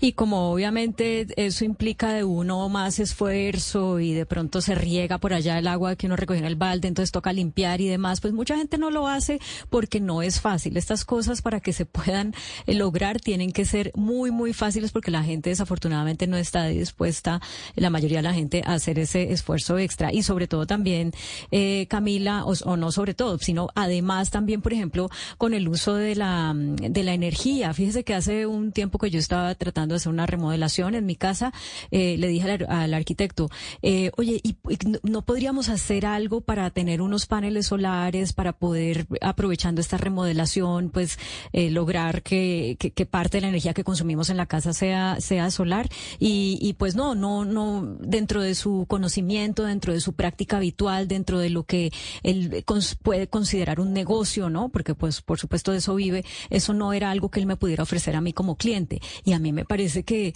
es increíble que a estas alturas de la vida, con todo lo que llevamos hablando eh, de cambio climático, de transición energética, de energías renovables, eso no sea una opción que uno puede, eh, digamos, adquirir fácilmente en el mercado. Tenemos que también nosotros poner nuestro granito de arena, empezar a ahorrar agua desde ya. Si bien es cierto lo que nos dicen nuestros oyentes, que yo les agradezco enormemente sus mensajes al 301-764-4108, lo que, lo que nos dicen, por ejemplo, Yadira nos dice que también se hace necesario ver cómo están funcionando hoy en día los proyectos mineros y el impacto medioambiental, especialmente en las fuentes hídricas, que tal es el caso que ha sucedido con Minesa en el páramo de Santurbán y que el agua no se protege, por ejemplo, dice Diego, consumiendo menos agua potable, sino gastando menos energía, que es lo que usted dice, Claudia, frente al tema de los paneles eh, solares. Es decir, sí tenemos que empezar y de verdad poner atención a estos anuncios que se han hecho de parte, por ejemplo, del gobierno nacional, de que se viene un fenómeno del niño y en nosotros también está eh, la solución. Vamos a hacer una pausa porque tenemos eh, compromisos comerciales, pero ya volvemos aquí a Mañanas Blue porque tenemos respuesta de editorial Planeta a lo que hablamos con eh, nuestra invitada del lunes esta semana, la periodista Laura Ardila que publicó o quería publicar un libro sobre la historia de la familia Char en Barranquilla, una de las familias políticas más importantes de la costa caribe y del país. Y pues ese libro finalmente no vio la luz con esa editorial. Hay respuesta ya finalmente de la editorial. Y vamos a hablar también de lo que está pasando en Bogotá, yo no sé si en otras eh, partes del país, con los perros pitbull, porque cada vez son más casos de noticias que escuchamos de pitbulls de esta raza que agrede a personas en la calle y que pues andan sin bozal a pesar de que sus dueños saben del peligro de ese tipo de mascotas. Hacemos una pausa y ya volvemos con esa información. Cristina, antes de contarle una historia de Bogotá sobre esta raza de perros eh, pitbull, ¿qué dice el comunicado de la editorial Planeta? Sobre, o por lo menos la comunicación que de, generó la editorial frente al caso de la periodista Laura Ardila, que iba a publicar su libro, en el cual ha venido trabajando dos años, como la escuchamos el lunes en estos micrófonos, pero pues que finalmente la editorial tomó la decisión de no publicar. Camila, aquí estamos hablando de tres cartas. Eh, la, primera carta es una carta que enviaron ayer varios autores de la editorial Planeta, se lo enviaron eh, a la directora editorial Mariana Marxurk, eh, escritores como Sergio Campo Madrid, Juan Manuel Roca, Luciana Cadaya, Duris Salcedo, entre otras. En esta carta les le pedían a, la editorial primero reintegrar al el editor que había renunciado, Juan David Correa, y en segundo lugar, pedían pues que se publicara Laura Ardila. Entonces, en respuesta, se publica esta carta, esta carta eh, de la editorial Planeta firmada por la directora general, directora editorial Mariana Marsur. Y ella dice, pues primero dice que ya le devolvió el, eh, el manuscrito a Laura Ardila, lo cual eh, lo hemos confirmado con la autora. La autora dice que el manuscrito le fue devuelto el 10 de julio a las 10, a las 6 de la tarde. Y en esa carta es muy curioso, Camila, porque es una carta bastante opaca. Es una carta donde se habla de que ellos tienen tres dictámenes jurídicos que les eh, señalaban de los riesgos de publicar hasta donde nosotros habíamos, pues, o, lo que habíamos hablado acá con la autora el lunes, pues lo que se había hablado en la, en la editorial era que, pues, que se, se conocía lo que había dicho la abogada Ana Bejarano, que tenía un riesgo jurídico, pero pues que es un riesgo que pueden tener otros libros. Aquí se habla de tres. Entonces, estamos hablando ya de una tercera carta. Primero la de los autores, segundo el comunicado de Planeta, y vamos a ir a una tercera carta que es una carta que es firmada por la eh, abogada que representa a Laura Ardila, a la autora de La Costa Nostra, y es la abogada Ana Bejarano de, del 20. Y entonces en esta carta que ella se hace una serie de preguntas que son basadas en el comunicado de, de, semana, pues de, de, eh, la editorial Planeta, porque ella dice, ¿cómo, eh, ¿cómo dice? Pero déjeme yo la interrumpo un momento porque es que me confundí. Hay un comunicado de Planeta Hay una comunicación. La, esa es la editorial que nosotros no habíamos oído. ¿Qué dice Planeta? O, sea, más allá de las otras cartas de la abogada de Laura Ardila y de, y de Laura, ¿qué dice Planeta? Que es al que no hemos escuchado. ¿Qué, qué mencionan en esa carta?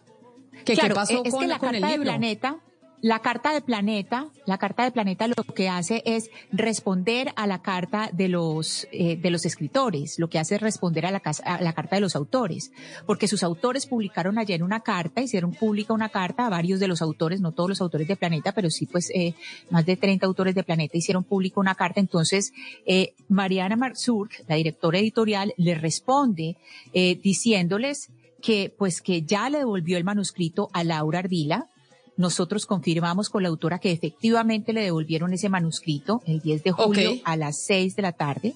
Eso es lo primero que dice. También dice que tuvieron tres dictámenes jurídicos que hablaban del riesgo de publicar el libro. Eso no lo sabíamos, Camila. Eso no se sabía. Que Ah, por eso, por eso me parece importante ese comunicado. O sea, Planeta dice, ya la escritora tiene el, eh, el manuscrito, que esa era una de Lo las tiene. peticiones.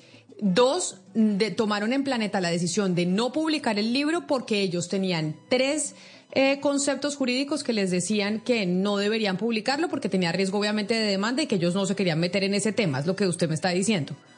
Perfecto. Y lo otro, Camila, pues es que no dicen nada de reintegrar a, a Juan David Correa, el editor que renunció. Pues no dicen nada de Juan David Correa. Entonces, cuando publican este comunicado, cuando la eh, directora editorial Mariana Marzur publica este, este comunicado, hay una carta, que esta es una carta eh, de la abogada Ana Bejarano, donde ella eh, hace una solicitud de habeas data de Laura Ardila.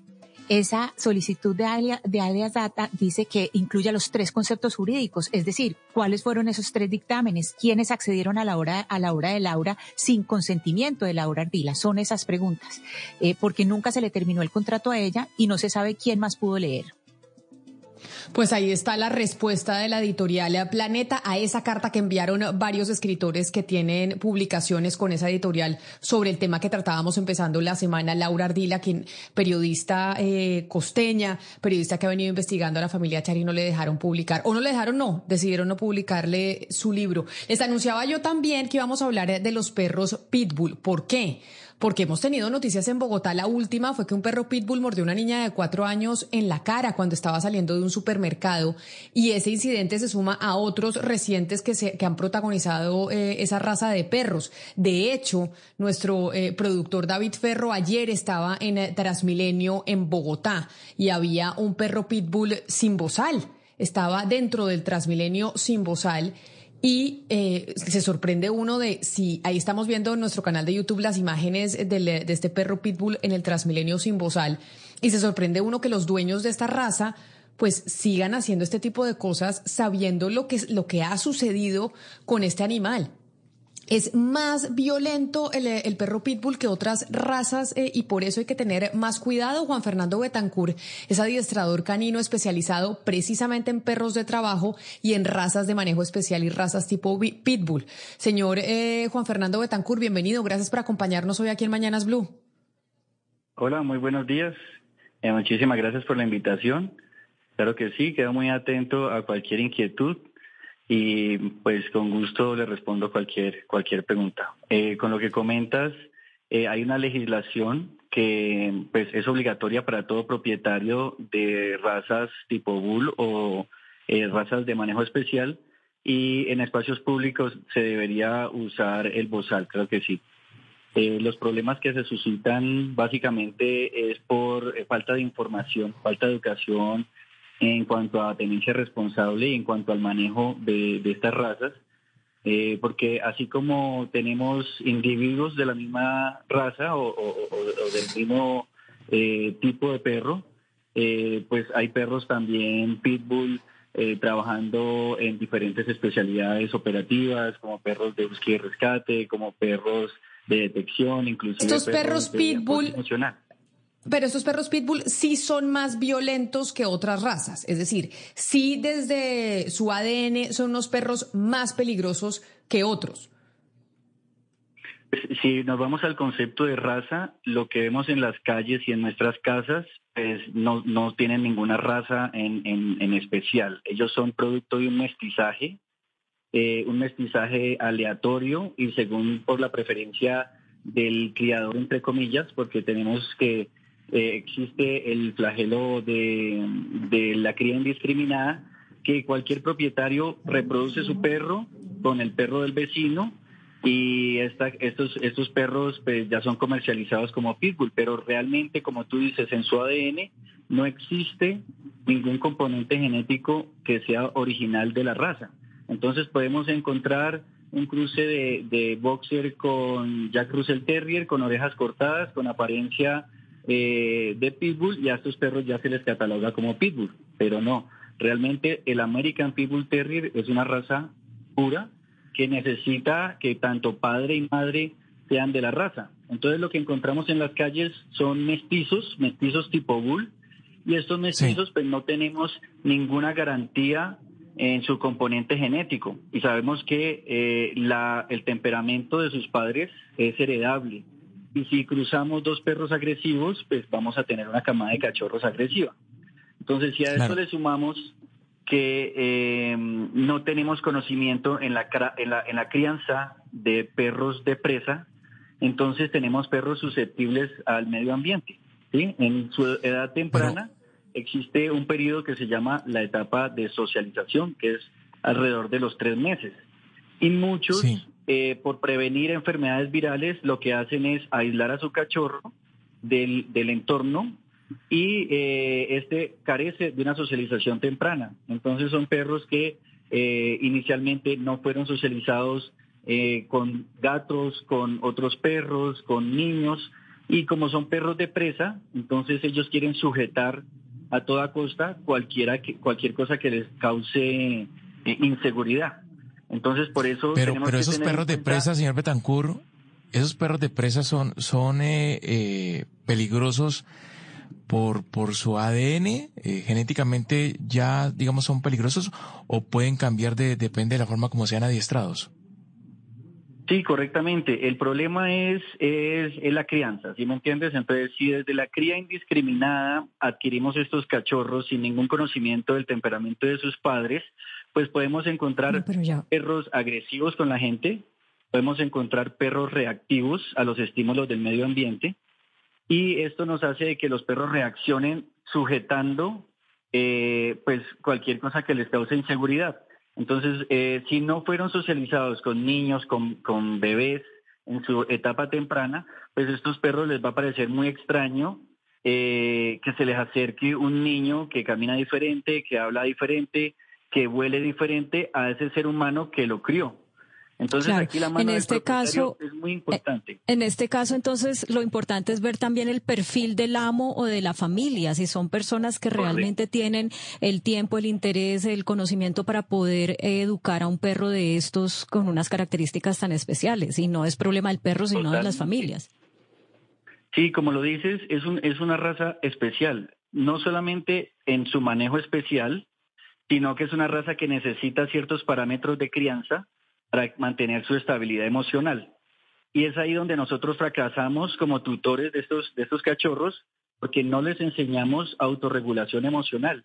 Lo que hacemos es mantenerlos eh, sobreprotegidos, que el problema más grande que existe hoy en día es la humanización, y los tenemos durmiendo en la cama, poniéndole ropita, que el, que el perrito solamente me vea a mí y yo lo saco 10 minuticos a que haga chichipo y para la casa, eh, el perro no tiene una socialización adecuada. Estos son perros de ejercicio, de mucha estimulación, que toca darles una educación básica, por lo menos que entiendan unos cinco comandos para que yo pueda comunicarme con el perro.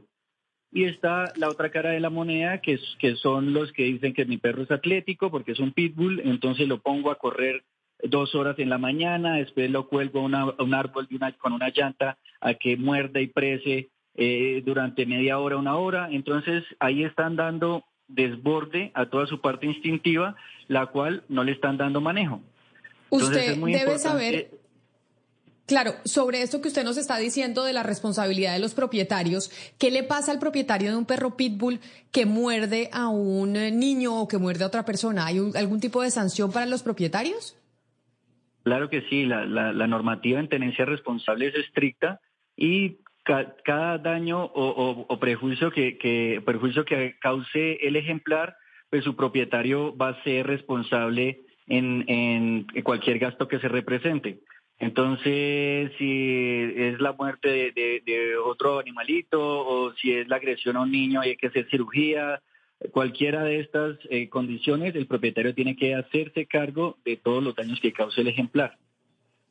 Así que los propietarios eh, de los perros pitbull pues tienen también una responsabilidad, no solo es del animal, es sobre todo la responsabilidad de los propietarios. Señor Juan Fernando Betancura, adiestrador canino especialista en razas como pitbull, gracias por conectarse con nosotros hoy aquí en Mañanas Blue. Bueno, con muchísimo gusto. Nosotros tenemos experiencia desde Working Dogs Colombia, eh, en donde tratamos de educar a nuestra comunidad, siendo que esto debería venir desde el gobierno que promueva estas capacitaciones y así como tener, no sé, un, salvoconducto, debería tener una certificación en tenencia responsable para que conozcan todos estos procesos de crianza y no se sigan presentando estos accidentes, porque ahorita como es la raza de moda, entonces todo el mundo quiere tener un pitbull en casa, pero realmente no entienden la naturaleza del perro y no saben cómo criarlo correctamente. Claro que sí. Muchas gracias por haber estado con nosotros. Son las 12 eh, del día, dos minutos. Nos vamos con las noticias del mediodía y posteriormente estaremos con Patos al Agua. Tenemos otro candidato que oficializa su candidatura el día de hoy, en esta oportunidad en Bogotá. Y hablaremos del Transmilenio, pues del Corredor Verde, el Transmilenio por la séptima, porque hoy hubo manifestaciones en ese punto de la capital del país por cuenta de ese proyecto del que ya se conocieron sus prepliegos. Y en Mañanas Blue continúa el análisis y el debate. Dirige Camila Zuluaga.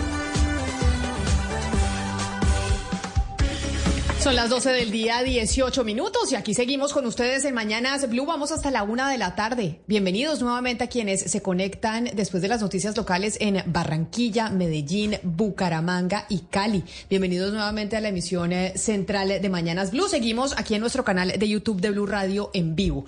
Les había anunciado que tenemos pato al agua para la alcaldía de Bogotá, pero asimismo, como estamos hablando de Bogotá, antes de irnos con nuestro pato de hoy, Claudia. ¿Usted sigue preocupada por el corredor verde? Ayer hablábamos con uno de los críticos de ese corredor verde en la séptima. Usted como es vecina de la séptima, ¿usted está a favor o en contra? ¿Cómo va esa evaluación del proyecto? Pues Camila, con la información que uno puede entender como usuario que no es experto en urbanismo, uno, eh, o por lo menos yo lo que pienso es que hay que hacer algo en la séptima sí o sí y que no se puede postergar. Pero eh, claramente este ha sido un proceso en que muchas personas de la comunidad a lo largo de la carrera séptima, desde el área de eh, las torres del parque hasta la calle 100, no han sido tenidas en cuenta y son, digamos, críticas muy válidas al proyecto porque pues eh, sencillamente no, no va a haber suficiente espacio para el tránsito de personas que se necesitan eh, movilizar. Entonces, yo sí creo que hay que hacer algo, pero creo que al proyecto como lo conocemos, mm, hay que hacerle modificaciones porque va a crear otros, va a solucionar unos problemas, pero va a crear otros no menos importantes. Pues por eso es que hoy, por eso que usted dice, es que hoy hubo manifestaciones ahí que partieron de la carrera séptima con calle 72, un punto neurálgico en la capital eh, del país para los que nos oyen de otras ciudades. Está con nosotros Juan Pablo Caicedo, gerente del Corredor Verde de ese proyecto. Señor Caicedo, bienvenido. Gracias por atendernos estos minutos en Mañanas Blue. Hola Camila, no, con mucho gusto. Muchas gracias a ustedes por la invitación. Ayer teníamos a uno de los críticos, un urbanista crítico de este proyecto. Hoy vemos a gente en la calle en Bogotá en contra de ese corredor verde. Y la gran pregunta es, ¿esto va a ser un hecho sí o no? Sobre todo, ¿por qué? Porque tenemos elecciones ahora en octubre y a la alcaldesa Claudia López pues le quedan muy pocos meses al frente del Palacio Líbano. De hecho, ahora vamos a hablar con eh, uno de los candidatos que ya decidió lanzarse al agua oficialmente. Conocidos los prepliegos, con las críticas que hay de la ciudadanía, ¿van a seguir adelante con el corredor verde, sí o no? Sí, Camila, nosotros estamos muy tranquilos con lo que ha sido el proceso. No es un proceso sencillo de diseño, muy complejo, con muchos sectores, digamos, eh, interesados en el proyecto y con muchas voces que tampoco, pues digamos, estos micrófonos pueden capturar, ¿no? Como los ciudadanos al norte eh, de la ciudad. pero en términos generales creo que hemos hecho un esfuerzo grande por escuchar a la mayor cantidad de ciudadanos, por resolver los principales problemas que tiene el corredor, sobre todo el transporte público. Es un corredor eminentemente de transporte público. Más de 15 mil personas se mueven en transporte público eh, en hora pico de la mañana todos los días por ese corredor.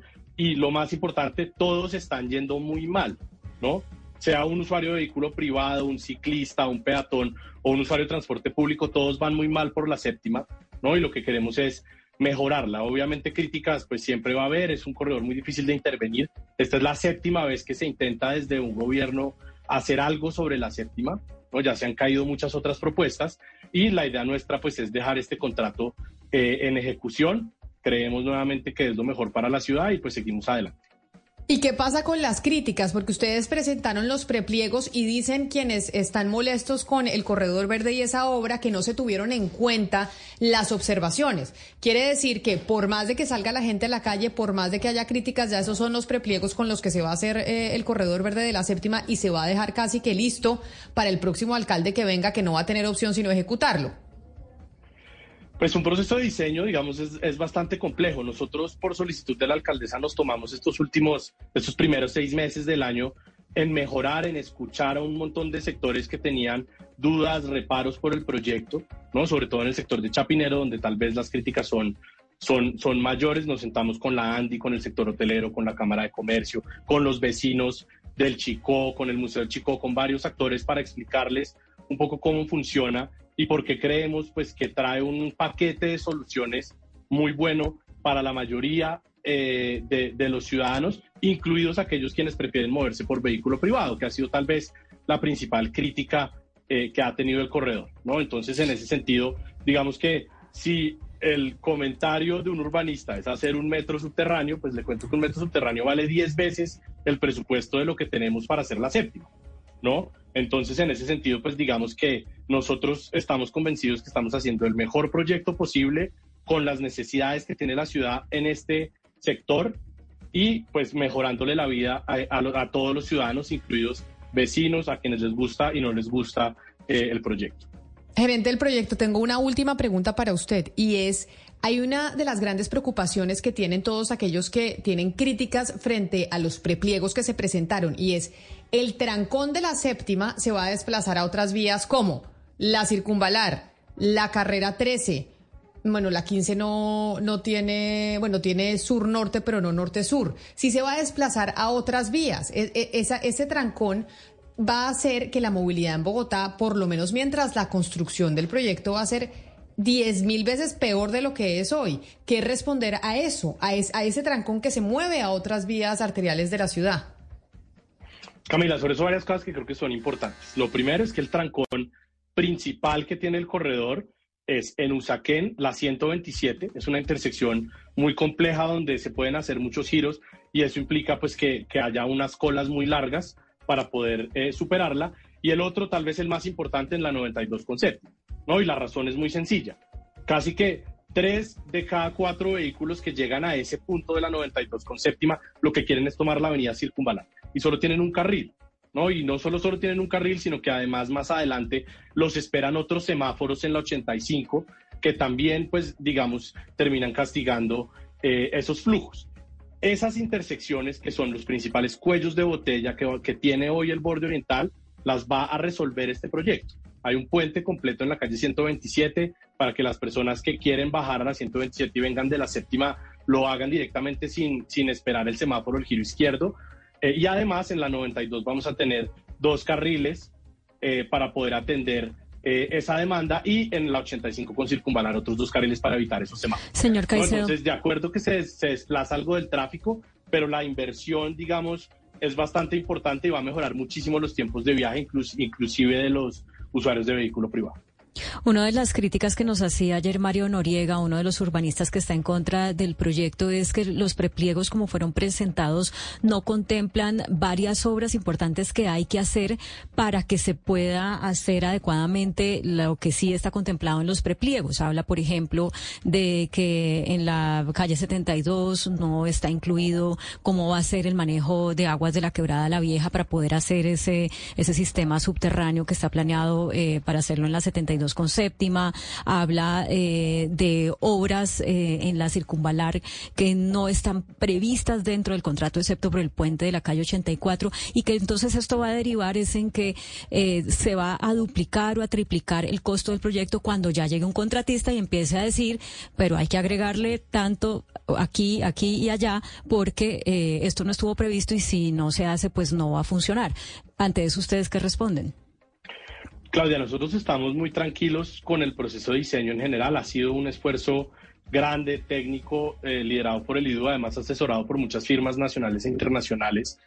Eh, y la mayoría, digamos, de esos elementos que él menciona están incluidos y están además disponibles para consulta pública en la página web eh, del proyecto. Absolutamente toda la información de diseño de, las quebradas, de las estructuras que sostienen las quebradas, de las estructuras eh, para transporte público y privado del proyecto, todas están disponibles para consulta pública.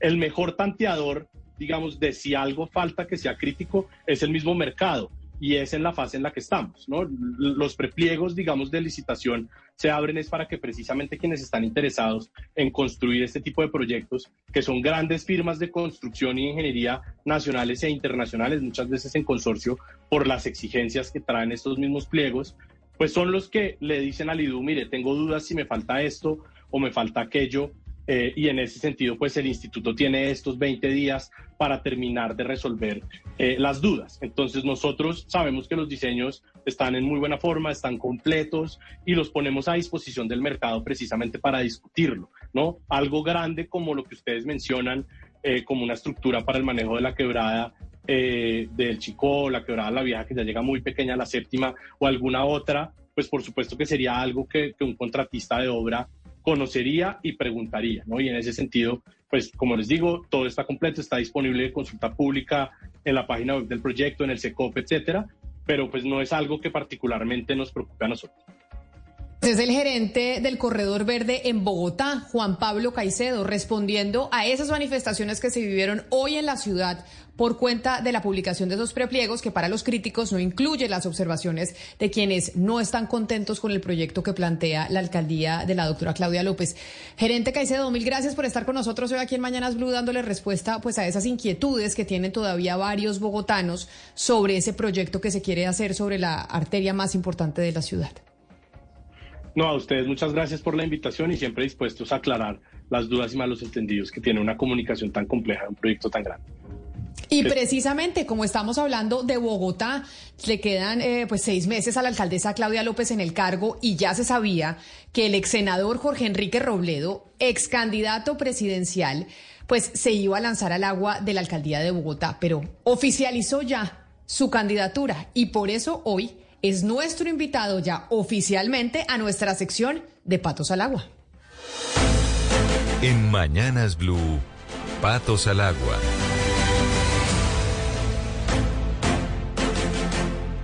Candidato a la alcaldía de Bogotá, Jorge Enrique Robledo, bienvenido ya oficialmente a esta sección en donde hablamos con quienes tienen la intención eh, de llegar al Palacio Liébano o al poder en estas elecciones de octubre. Gracias por atendernos. Sí, Camila, mil gracias por la invitación. Un placer para mí estar con ustedes. Un saludo a quienes nos están acompañando. Ya se sabía desde hace pues algunas semanas que usted se iba a lanzar a la alcaldía de Bogotá. Sin embargo, como no habíamos hablado con usted, el 26 de enero de 2023, doctor Robledo, nosotros hablamos con usted en estos micrófonos, acá. Y creo que fue mi compañero Oscar Montes el que le preguntó si usted se iba a lanzar a la alcaldía de Bogotá o no se iba a lanzar. Y recordemos, doctor Robledo, lo que usted respondió ese día ante esa pregunta, porque pues varias personas lo veían a usted como un eh, posible fuerte candidato a la alcaldía de Bogotá. Doctor Robledo, ¿tiene intenciones electorales este año? ¿Usted quiere aspirar a algo este año? ¿O ustedes dos simplemente van a ser como una especie de directores y guías de este nuevo partido político y quienes se van a someter a las urnas son otros? Sí, yo, yo tengo decidido que yo no voy a ser candidato a nada en estas elecciones, pero lo que sí voy a hacer es un activista de la campaña electoral. Cuenten los colombianos y las colombianas que vamos con Sergio a darle una vuelta a Colombia y a los barrios de Bogotá y en muchos sitios vamos a estar como si fuéramos candidatos nosotros, porque yo soy de los que creo que hay que luchar por cambiar a Colombia con el nombre de uno o con otro nombre, ¿cierto? Entonces, si en este momento la vida a mí lo que me dice es, tiene que estar en la lucha política, pero cargando el maletín, pues bueno, carga, cargo el maletín con toda, con toda alegría y con toda satisfacción. Cuenten con que eso va a ser así. ¿Qué lo llevó a cambiar de opinión? Esto fue, como le digo, 26 de enero de este año, en donde usted dijo, yo no quiero meterme en el tema electoral, y ahora lo vemos ya como un candidato importante en Bogotá. Sí, Camila, mire, ese, el día de esa entrevista y hasta hace muy poquito, es que acuérdense que yo apenas anuncié esta candidatura hace como tres semanas, ¿cierto? La decisión que tenía tomada Dignidad y Compromiso es que íbamos a respaldar un candidato o candidata en Bogotá que no fuera de Dignidad y Compromiso. Esa era la decisión que teníamos tomada. ¿Qué ocurrió? Que en la evolución de los hechos, pues no encontramos esa candidatura como nosotros queríamos tenerla, ¿sí? De alguien que no fuera, digamos, de dignidad y compromiso. Entonces quedamos en una situación muy complicada, ¿no? Y es que no encontrábamos un candidato, digamos, de afuera, un aliado, que satisficiera de verdad todas las expectativas que había dentro. Nosotros somos una fuerza democrática que consulta la opinión, etcétera. Y, los que han estado en esto saben que agotamos ese tema y llegó un momento en que no había esa candidatura. Entonces nos tocó ponernos a reflexionar, particularmente yo, ¿cierto? Decir, bueno, ¿y qué hacemos entonces? Entonces llegamos a la conclusión que lo mejor para las necesidades de, dignidad y compromiso y para Bogotá también, era jugar con un candidato propio. Y aparecieron dos nombres, Sergio Fajardo y Jorge Enrique Robledo. Sergio descartó esa posibilidad, entonces yo quedé ante la situación de que, bueno, eh, me embarcaba en este, en este nuevo esfuerzo político, pues o no me embarcaba. Y llegué a la conclusión de que mi vocación de servicio, de que siempre he hecho en política lo que considero mejor para la comunidad, para la ciudadanía, pues bueno, estoy aquí en la, en, cumpliendo, digamos, con el deber de ser el candidato de dignidad y compromiso y cumpliéndolo con todo rigor y seriedad. Y cuenten con que tengo, digamos, entre, entre las cosas para tomar la decisión está que yo puedo ser un, buen alcalde de esta ciudad. Creo que tengo todos los elementos que me permiten llegar a esta conclusión. O sea que, bueno, nos tocó cambiar de, cambiar de opinión, esa es la realidad. Antes de, lanzarse al agua, cualquier candidato, o por lo menos eso es lo que uno conoce, pues hace mediciones, mira a ver qué tanta eh, posibilidad tiene de salir elegido, hacen encuestas, etcétera, etcétera. ¿Usted hizo ese proceso, ese proceso de medición, de ver sus posibilidades, popularidad en Bogotá para poder llegar al Palacio Nievano? Lo hicimos, no lo hemos hecho todavía, apenas ahora pronto vamos a tener una encuesta. Porque, insisto, la decisión fue no, no, no lanzarme que porque voy a ganar, no, sino lanzarme porque es mi deber para con dignidad y compromiso y para con Bogotá y para con el país hacer este esfuerzo. Y entonces me lancé sin ninguna medición. Ahora, ¿qué es lo nuevo? Lo nuevo es que esto está cayendo supremamente bien, estamos muy optimistas, yo pienso que voy a ganar la alcaldía de, de, Bogotá, además porque tengo una hoja de vida que le da mucha fuerza a mi aspiración. Entonces, no, no es un asunto de cálculos y de conveniencias, es un asunto de cómo pienso que le sirvo mejor al país y cómo le sirve mejor al país, pues dignidad y compromiso. Esa fue la decisión. Apenas vamos a empezar, repito, las mediciones, pero sentimos que, digámoslo con un poquito de humor y de exageración, esto va tan bien, Camila, que si se mejora, se daña, le digo francamente. Oscar, por lo menos el, doctor Robledo, bueno, asume y dice, cambiamos de opinión, Oscar, y es eh, en política se puede cambiar de opinión porque el 26 de enero cuando estaba en esos micrófonos, pues no, no tenía eso dentro del panorama y ahora las cosas cambiaron en seis meses en política y sobre todo en época electoral cambian muy rápido, así que ahora dijo Oscar que sí. Camila, es que en política no hay, no hay futuro. en política es el presente siempre. Siempre es ahora, ahora. Y seguramente el doctor Robledo llegó a la convicción íntima de que puede prestar el servicio eh, siendo alcalde de Bogotá. Es un hombre público, es una persona que se ha preparado. Nadie puede decir, por ejemplo, que el doctor Robledo no conoce de Bogotá, no conoce de los problemas de la ciudad. Pero la verdad es que se van convenciendo con los tiempos. Seguramente él considera que el escenario electoral en este momento para dignidad y compromiso es que él esté al frente. Ahora, no la va a tener fácil, Camila, porque usted sabe que lo que hay son patos en, la, en, la, en esa piscina de Bogotá de la alcaldía. pero el doctor Robledo sí tiene, por supuesto, todas las, charreteras, pues, para, para medírsele a la alcaldía de Bogotá. Yo no sé eh, si el doctor Robledo ya habrá hecho el cálculo de con quién se puede hacer unas alianzas electorales, Camila. Porque eh, eh, eh recuerda usted que la, alcaldía de Bogotá en este momento se va a definir en una segunda vuelta. Es decir, el gran esfuerzo que tienen que hacer ellos en estos momentos, todos los candidatos, es lograr pasar a la segunda vuelta. Ya una vez en la segunda vuelta, pues tienen que barajar de nuevo para ver con quién van a crear alianzas. Ese problema lo tienen los del pacto histórico, el señor Gustavo Bolívar y todos ellos, el doctor Galán, el doctor eh, Lara, todos los que están de candidatos tienen ese problema, pasar a segunda vuelta. Y ahí sí sería bueno ver al doctor Robledo con quién va a hacer alianzas el, el, candidato de dignidad y compromiso, en este caso el doctor eh, Jorge Enrique Robledo. Y si está dispuesto, es decir, si esta candidatura llega eh, hasta el final o puede haber alianzas antes de, de la votación, doctor Robledo. No, no hay ninguna posibilidad, Camila, que esta candidatura se, se retire. Ninguna, cero. O sea, vamos hasta el final. Y vamos hasta el final con el propósito de ganar, ojalá en primera vuelta, o de pasar a segunda y ganar en la segunda vuelta. O sea, vamos con toda seriedad. Pero retrocediendo un poquito en lo que estábamos, decirles esto, es que la decisión que yo tomo, o que tomamos en dignidad y compromiso, porque no soy yo solo, es una, una decisión de esas en donde no hay bala perdida.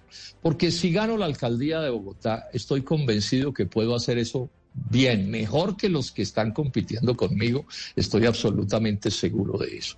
Pero además, si no la gano, sí, pues le he prestado un servicio a la democracia y al debate público. Yo estoy seguro que yo ayudo a elevar el nivel de este debate y le he prestado un servicio a dignidad y compromiso, que es mi proyecto de toda la vida en este momento. Yo, yo soy una persona que hago política no por arribismos y lagarterías y viendo a ver qué me consigo, sino con un deber ser, ¿no? 50 años en eso, entonces aquí cumpliendo nuevamente con mi deber, pero repito, si gano la alcaldía, estén seguros que voy a hacer una alcaldía de excelencia porque tengo las calidades y las capacidades, bueno, empezando porque soy un arquitecto, Conozco mejor que nadie los temas del urbanismo de Bogotá, estén seguros de este asunto. 26 años de profesor en la Universidad Nacional de Colombia, un libro publicado sobre esto, bueno, y otros libros que tienen que ver también con desarrollo urbano, como una historia de Manizales entre 1849 y 1940. Entonces, digamos que... Y, por eso es que le vamos a preguntar del tema que estábamos hablando antes de empezar la entrevista con usted, que es el del corredor verde por la séptima o el, el llamado Transmilenio por la séptima. Si usted es elegido, así como está de seguro de que va a ser elegido, ¿usted va a mantener ese proyecto y en caso de que se adjudique la licitación y demás antes de su alcaldía, eh, qué haría si es que no le gustara ese proyecto? Mm, digamos, digamos esto, Claudia, eh, lo he dicho para otros temas también. Yo cumpliré los contratos que encuentre suscritos por la alcaldía anterior. Así no esté de acuerdo con ellos. Entonces, si este contrato es un contrato que queda en firme, pues yo no tengo alternativa como alcalde distinta que la de cumplir el contrato. Yo no voy a llegar a atropellar la constitución y las leyes. Yo, yo a esas faltas de seriedad no les jalo. Ese, ese, eso, eso no puede ser. Ahora, estoy convencido que ese proyecto no se debe eh, dejar eh, acordado, porque ese proyecto no es un buen proyecto. Y es fácil entenderlo. Mire, de entrada creo que ya Claudia o alguien lo dijo, no cabe el Transmilenio por la séptima, no cabe, pero ¿cómo se hace? Es que son cosas elementales. Miren, todo sistema de transporte es bueno si es el adecuado. Un niño gateando es un buen sistema de transporte y ese niño después en un triciclo también. Y una bicicleta puede ser, o una moto, o un automóvil, o un Transmilenio, o un metro, pero dependiendo en cada cada caso cuál es el problema que hay que resolver. Entonces no cabe. Y tan no cabe que tienen que suprimir el carril norte-sur de tránsito mixto desde la, desde la 92. No, no, uno no puede llegar con el argumento de que va a arreglar una cosa, desbaratar una de ese calibre. Andan diciendo que es que entonces, porque claro, si desbaratan ese carril, tienen que desbaratar la 11 y afectar de, de, materia grave la circunvalar también. Entonces ahora dijeron, no, no vamos a afectar la 11, tienen que afectar la 11 porque el tránsito que van a derivar hacia la 11 no lo pueden meter por la 11 como está, no, no puede ser que se maneje así una ciudad, no. O sea, la técnica tiene que estar por encima de cualquier convicción política de otro tipo, pero además hay otro argumento, lo he explicado también. Como va a haber metro en la Caracas, como va a haber, hay Transmilenio en la Caracas, y como va a haber Regiotrans, No se necesita, no se necesita en el futuro transportar la cantidad de gente que quieren transportar con ese Transmilenio, porque no va a haber el número de pasajeros suficientes que justifique un, sistema de transporte de ese corte. Bueno, le respondió a Claudia, pero más allá de eso, quiero que nos cuente, pues, qué ideas tiene para el tema de la movilidad en general, porque de verdad es que la movilidad nos está quitando la vida a los bogotanos, hay que decirlo así. Seguramente usted vio el deshonroso primer lugar que tenemos, según el Financial Times, como la ciudad con mayor congestión del mundo. Acá hemos reportado, doctor Robledo, como por ejemplo obras de valorización en las que hay que poner un andén, pues el IDU y el contratista se demoran 10, 12 años en un nivel de ineptitud que de verdad pues raya en la corrupción. Entonces, más allá del tema de la séptima, ¿cuáles son las ideas que tiene la cabeza para que dejemos de tener este primer lugar de, vergüenza en temas de movilidad? Si me permiten, introduzco un tema que debería ser por donde empezaran las campañas electorales, ¿no? Y es que cuáles son los principales problemas de Bogotá. Yo estuve reunido, estuvimos reunidos la semana pasada con, con Bogotá Cómo Vamos y otras organizaciones que tienen como trabajo chequear los problemas de, Bogotá, cuáles son los problemas, ¿cierto? para buscar ver cuál es la urgencia de las soluciones. Y yo les quiero contar esto. Yo no dudo que aquí tenemos un problema de, movilidad gravísimo y un problema de seguridad gravísimo, pero les voy a dar un dato, pues que es bueno que se sepa en, esta, en, este, en este debate.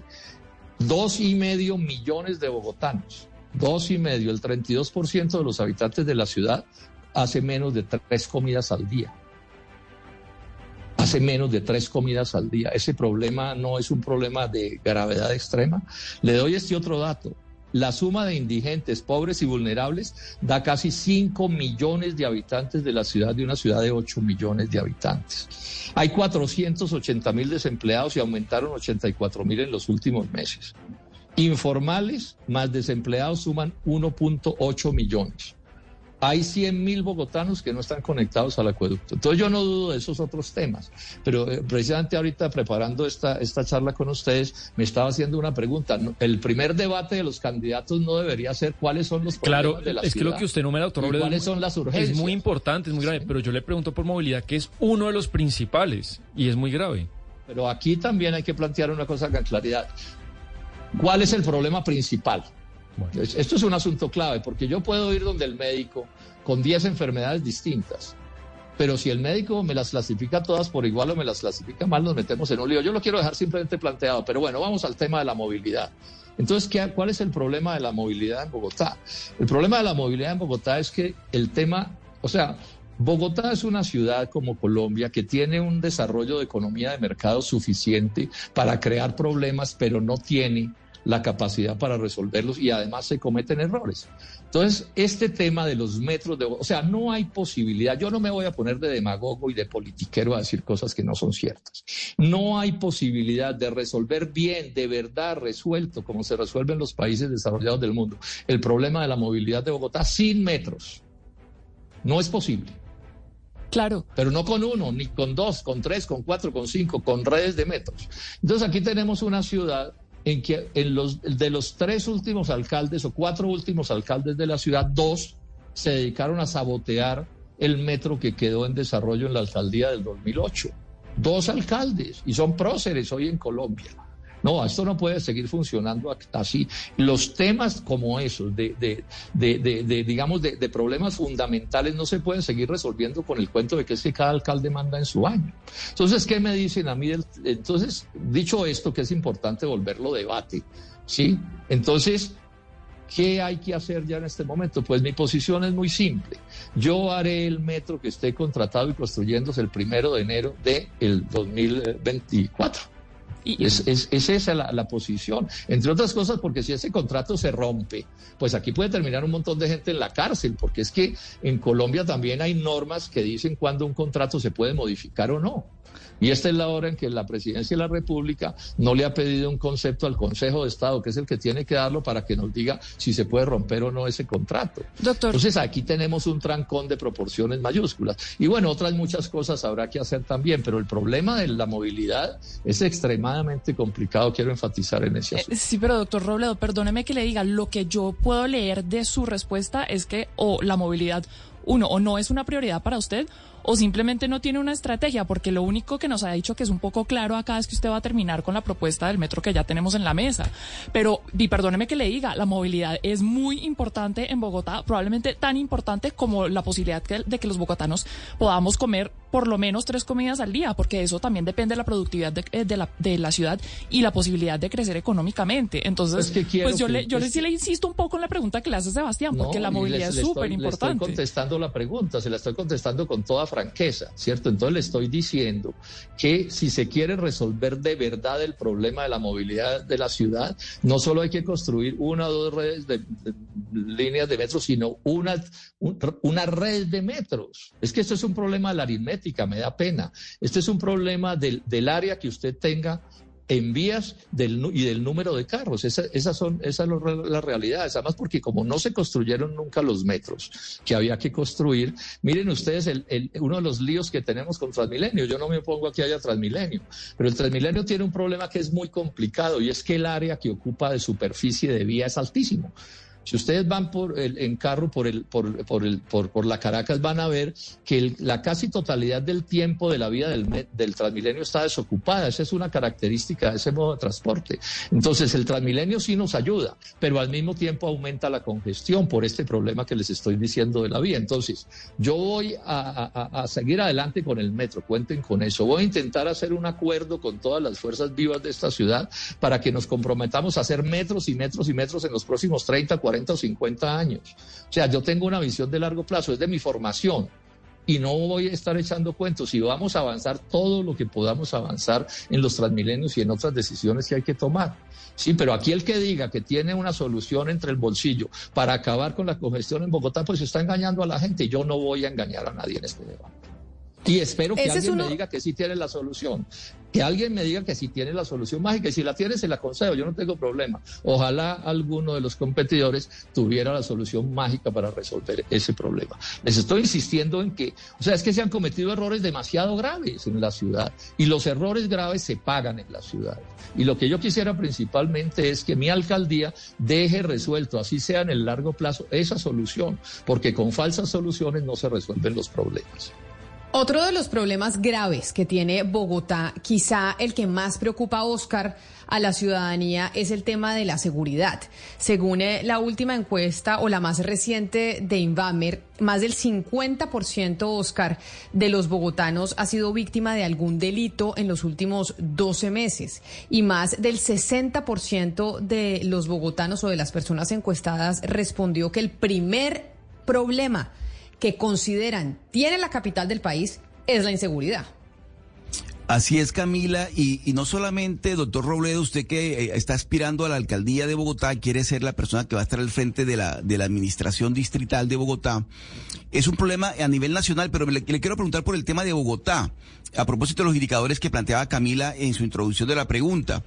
Eh, la alcaldesa de Bogotá, por ejemplo, mantiene en este momento una pugna con el gobierno nacional en el, y con la policía, fundamentalmente, en el sentido de que se, se preparan los policías eh, en Bogotá, pero se mandan para otras partes del país. ¿Usted qué tiene pensado, doctor Robledo, en el tema de la seguridad? ¿Es falta de pie de fuerza?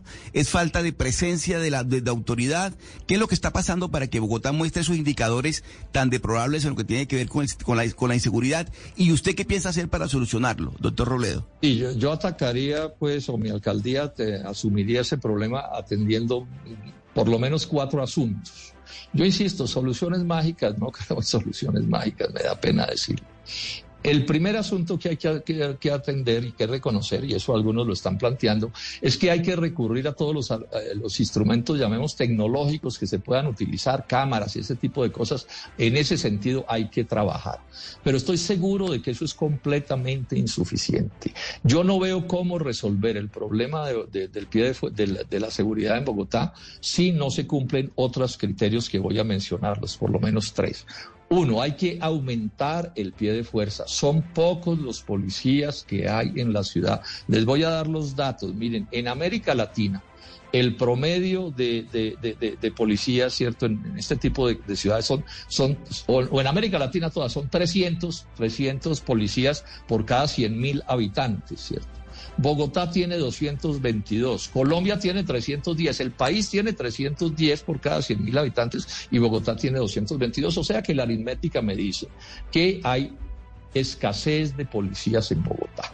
Pero me dicen los especialistas que me asesoran en esto, entre ellos eh, es, militares, en, es, militares, digamos, es oficiales en retiro, me dicen que hay que hacer todo un esfuerzo para mejorar, digamos, esa policía que tengamos, cualquiera sea el número, su eficiencia, su entusiasmo, su, su, manera de relacionarse con la comunidad. Hay todo un trabajo que hacer para que esa policía, bueno, tenemos que mirar con cuidado que no se esté gastando policía de esos poquitos que son de los 222 que tenemos, que no se estén gastando policías en funciones que se podrían resolver de otra manera. Esto es un asunto que hay que mirar con microscopio. Aquí no, a mí no se me olvida que hace unos meses salió una noticia de un policía que estuvo parado, de unos policías que estuvieron parados como 20 años en la casa, en la puerta de la casa de un fiscal donde, cuando el fiscal ya no, ya no, no existía, ya había, había fallecido y la casa estaba abandonada y sin embargo ese policía estuvo ahí parado o esos policías yo no sé cuánto tiempo. Entonces ahí todo un tema que tenemos que mirar con detenimiento. Pero el otro tema que hay que mirar con detenimiento y tiene que ver con mi preocupación por la suerte de, de, de o sea, es que la pobreza nos termina afectando a todos así no seamos pobres. Yo no aguanto hambre pero esos problemas de la, de la, pobreza y del desempleo y todo terminan generando carambolas. En ese evento en el que les digo que estuvimos esta semana, que encontramos que si ustedes miran las UPZs, Camila, con cuidado, van a encontrar que los problemas más graves de ilegalidad se presentan en las UPZ, donde más problemas de pobreza y de miseria y de desempleo hay. Esto es un asunto que hay que echarle ojo. Entonces, yo no justifico que alguien porque está pobre robe a alguien o lo mate. Cero justificación en eso. No, no, no lo acepto. Pero sí tengo que decir que la pobreza y el desempleo y el, estrés, y el estrés social genera problemas de eh, inseguridad o los agrava por lo menos. Esto es una cosa que es fácil de demostrar, aun cuando hay, por supuesto, otras patologías. Entonces, mi propuesta es trabajar en todo eso. Yo voy a hacer un esfuerzo muy grande por disminuir los índices de desempleo y de pobreza de la ciudad. Ahí voy a concentrar unos esfuerzos grandísimos. Bueno, además también es de mi sentimiento social. Yo, pues, a mí, a mí no, no, no me parece un asunto menor la, la desgracia social de tantos compatriotas. O sea, Bogotá está lleno de barrios, Camila, donde los niños nunca han visto un árbol Nunca han visto una zona verde. Bueno, ese es un tema clave también del desarrollo de la ciudad. Todo el tema ambiental y otras tantas cosas, educación, salud, empleo, bueno, tantas cosas que hay que mirar también con detenimiento. Doctor Robledo, usted ha sido un eh, durísimo crítico del presidente Gustavo Petro durante estos eh, primeros 11 meses de gobierno. Si usted llega a ser alcalde de Bogotá, ¿se va a moderar o va a seguir siendo así de duro con él? Doctor Robledo, usted ha sido un eh, durísimo crítico del presidente Gustavo Petro durante estos eh, primeros 11 meses de gobierno. Si usted llega a ser alcalde... La policía lo tiene que pagar el gobierno nacional. El distrito no tiene con qué pagar ese aumento del pie de fuerza. Y hay un, derecho para hacer esta, esta solicitud cordial al presidente de la República. Es que Bogotá es la ciudad que de lejos más, más misma lógica. Me retiré ya del polo hace dos años y no, no, no, no tengo conocimientos de los detalles, pero, pero por una consideración de principios, yo no intervengo en los pleitos de los ranchos ajenos, para decirlo con algo, con algo de humor. Ellos verán cómo tratan sus diferencias y toman sus decisiones, pero, pero yo soy de dignidad y compromiso y no, no creo que me corresponda opinar sobre cosas que además no conozco en detalle porque no, no tengo por qué conocerlas. Entonces, bueno, esperemos que allá con la mayor cordialidad. Sí, pero finalmente usted sí, usted sí hizo parte del polo Sí, claro, pero me retiré, claro, pero venga, le digo porque es importante su respuesta. Pero más Pero déjeme, claro, pero venga, le digo porque es importante su respuesta. Porque ellos, el Polo Democrático va a definir un candidato importantísimo con el pacto histórico para la alcaldía de Bogotá con el que usted va a competir porque obviamente el candidato que sea el candidato de quien esté en el gobierno es un candidato fuerte, sin lugar a dudas. Y entonces, en medio de este lío en el que está el Polo Democrático, usted pues militó con Jaime Duzán, militó con Alexander López, militó con el concejal Carlos Carrillo, sabe cómo funcionan y saben cómo manejan políticamente las cosas. Entonces, por eso eh, la consulta es, ¿se van, ¿qué va a pasar allá con el tema del candidato? Conociendo usted cómo funciona ese partido un comentario ante su insistencia. Digamos, que el, el, polo democrático y en general los partidos tienen unos estatutos que les dicen cómo se toman las decisiones. Yo no conozco qué está sucediendo adentro del polo, qué fuerza tiene cada quien adentro, si esa decisión la toma el Comité Ejecutivo Nacional del Polo o esa decisión la toma, la toma el Comité Distrital del Polo, realmente no, no sé cómo será, no sé qué acuerdos tengan ellos con el pacto histórico para ponerse de acuerdo en un solo candidato, si el polo va a presentar o no, digamos, un competidor en esa candidatura. O sea, no, no, es que no sé realmente.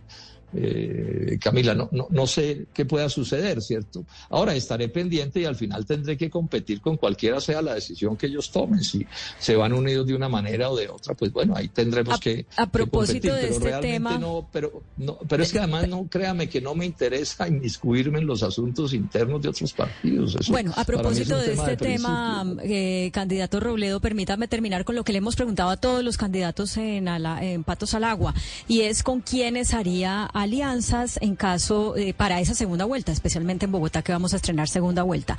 Con alguno de los candidatos eh, de la Colombia Humana, si sale Gustavo Bolívar, que es el más probable, o Carlos Carrillo o Heidi Sánchez, ¿haría alguna alianza? no, estoy trabajando para ganar en la primera vuelta. Claudia, entonces no hago conjeturas sobre la segunda porque voy a ganar en la, primera. Pero, no, pero le hago, mire, pero no, le respondo su este pregunta le respondo la pregunta de una manera que es, que es mejor. ¿Qué es dignidad y compromiso? ¿Qué es lo que nosotros somos? Entonces, mire, en Colombia hay no, unos pero es que, venga, lo interrumpo porque no, tenemos el tiempo para toda la explicación. le voy a terminar, le voy a terminar en su pregunta, le voy a terminar en su pregunta, ¿cierto? Escúcheme y verá. Esto es importante para que la gente lo entienda. Dignidad y Compromiso es un partido que no hace parte de las viejas banderías de los que llamamos los mismos con los mismos, que han gobernado tan mal a Colombia que eligieron a Petro, porque ellos fueron con sus malos gobiernos los que terminaron eligiendo a Gustavo Petro. Esa es una realidad que está ahí. Entonces, con ellos entiendo es no. Mejor, lo que yo entiendo, usted no haría alianza ni con ellos ni con nadie. Pero ¿por qué? No, no hay necesidad de adivinar el futuro. Ya le voy a terminar diciendo.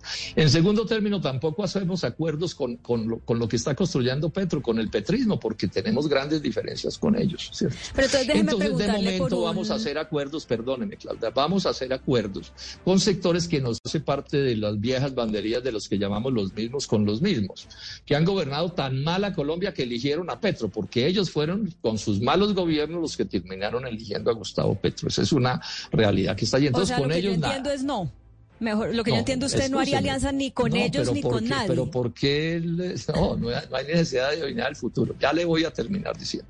En segundo término, tampoco hacemos acuerdos con, con, lo, con lo que está construyendo Petro, con el petrismo, porque tenemos grandes diferencias con ellos. ¿cierto? Pero entonces, entonces de momento vamos a hacer acuerdos, perdóneme, Claudia, vamos a hacer acuerdos con sectores que no sean afines a nosotros, luego no hacen parte de ninguna de esas otras dos banderas. Entonces, y en relación ya con su pregunta específica de la segunda Esperemos a que llegue la segunda vuelta y ese día hablamos. No, pero al menos entonces déjeme preguntarle por uno que sí es como nuevo en política. ¿Con Juan Daniel Oviedo haría alianzas?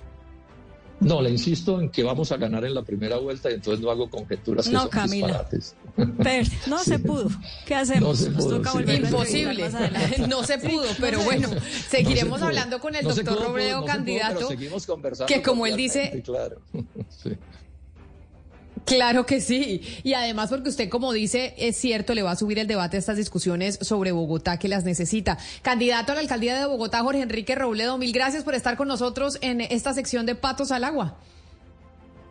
Por la hospitalidad. Grato ser uno de los patos que ya se lanzó al agua. Mil gracias. Un saludo especial. Así llegamos nosotros al final de esta emisión de Mañanas Blue. Antes tenemos una pausa, pero sigan ustedes conectados con nuestros compañeros de Meridiano Blue.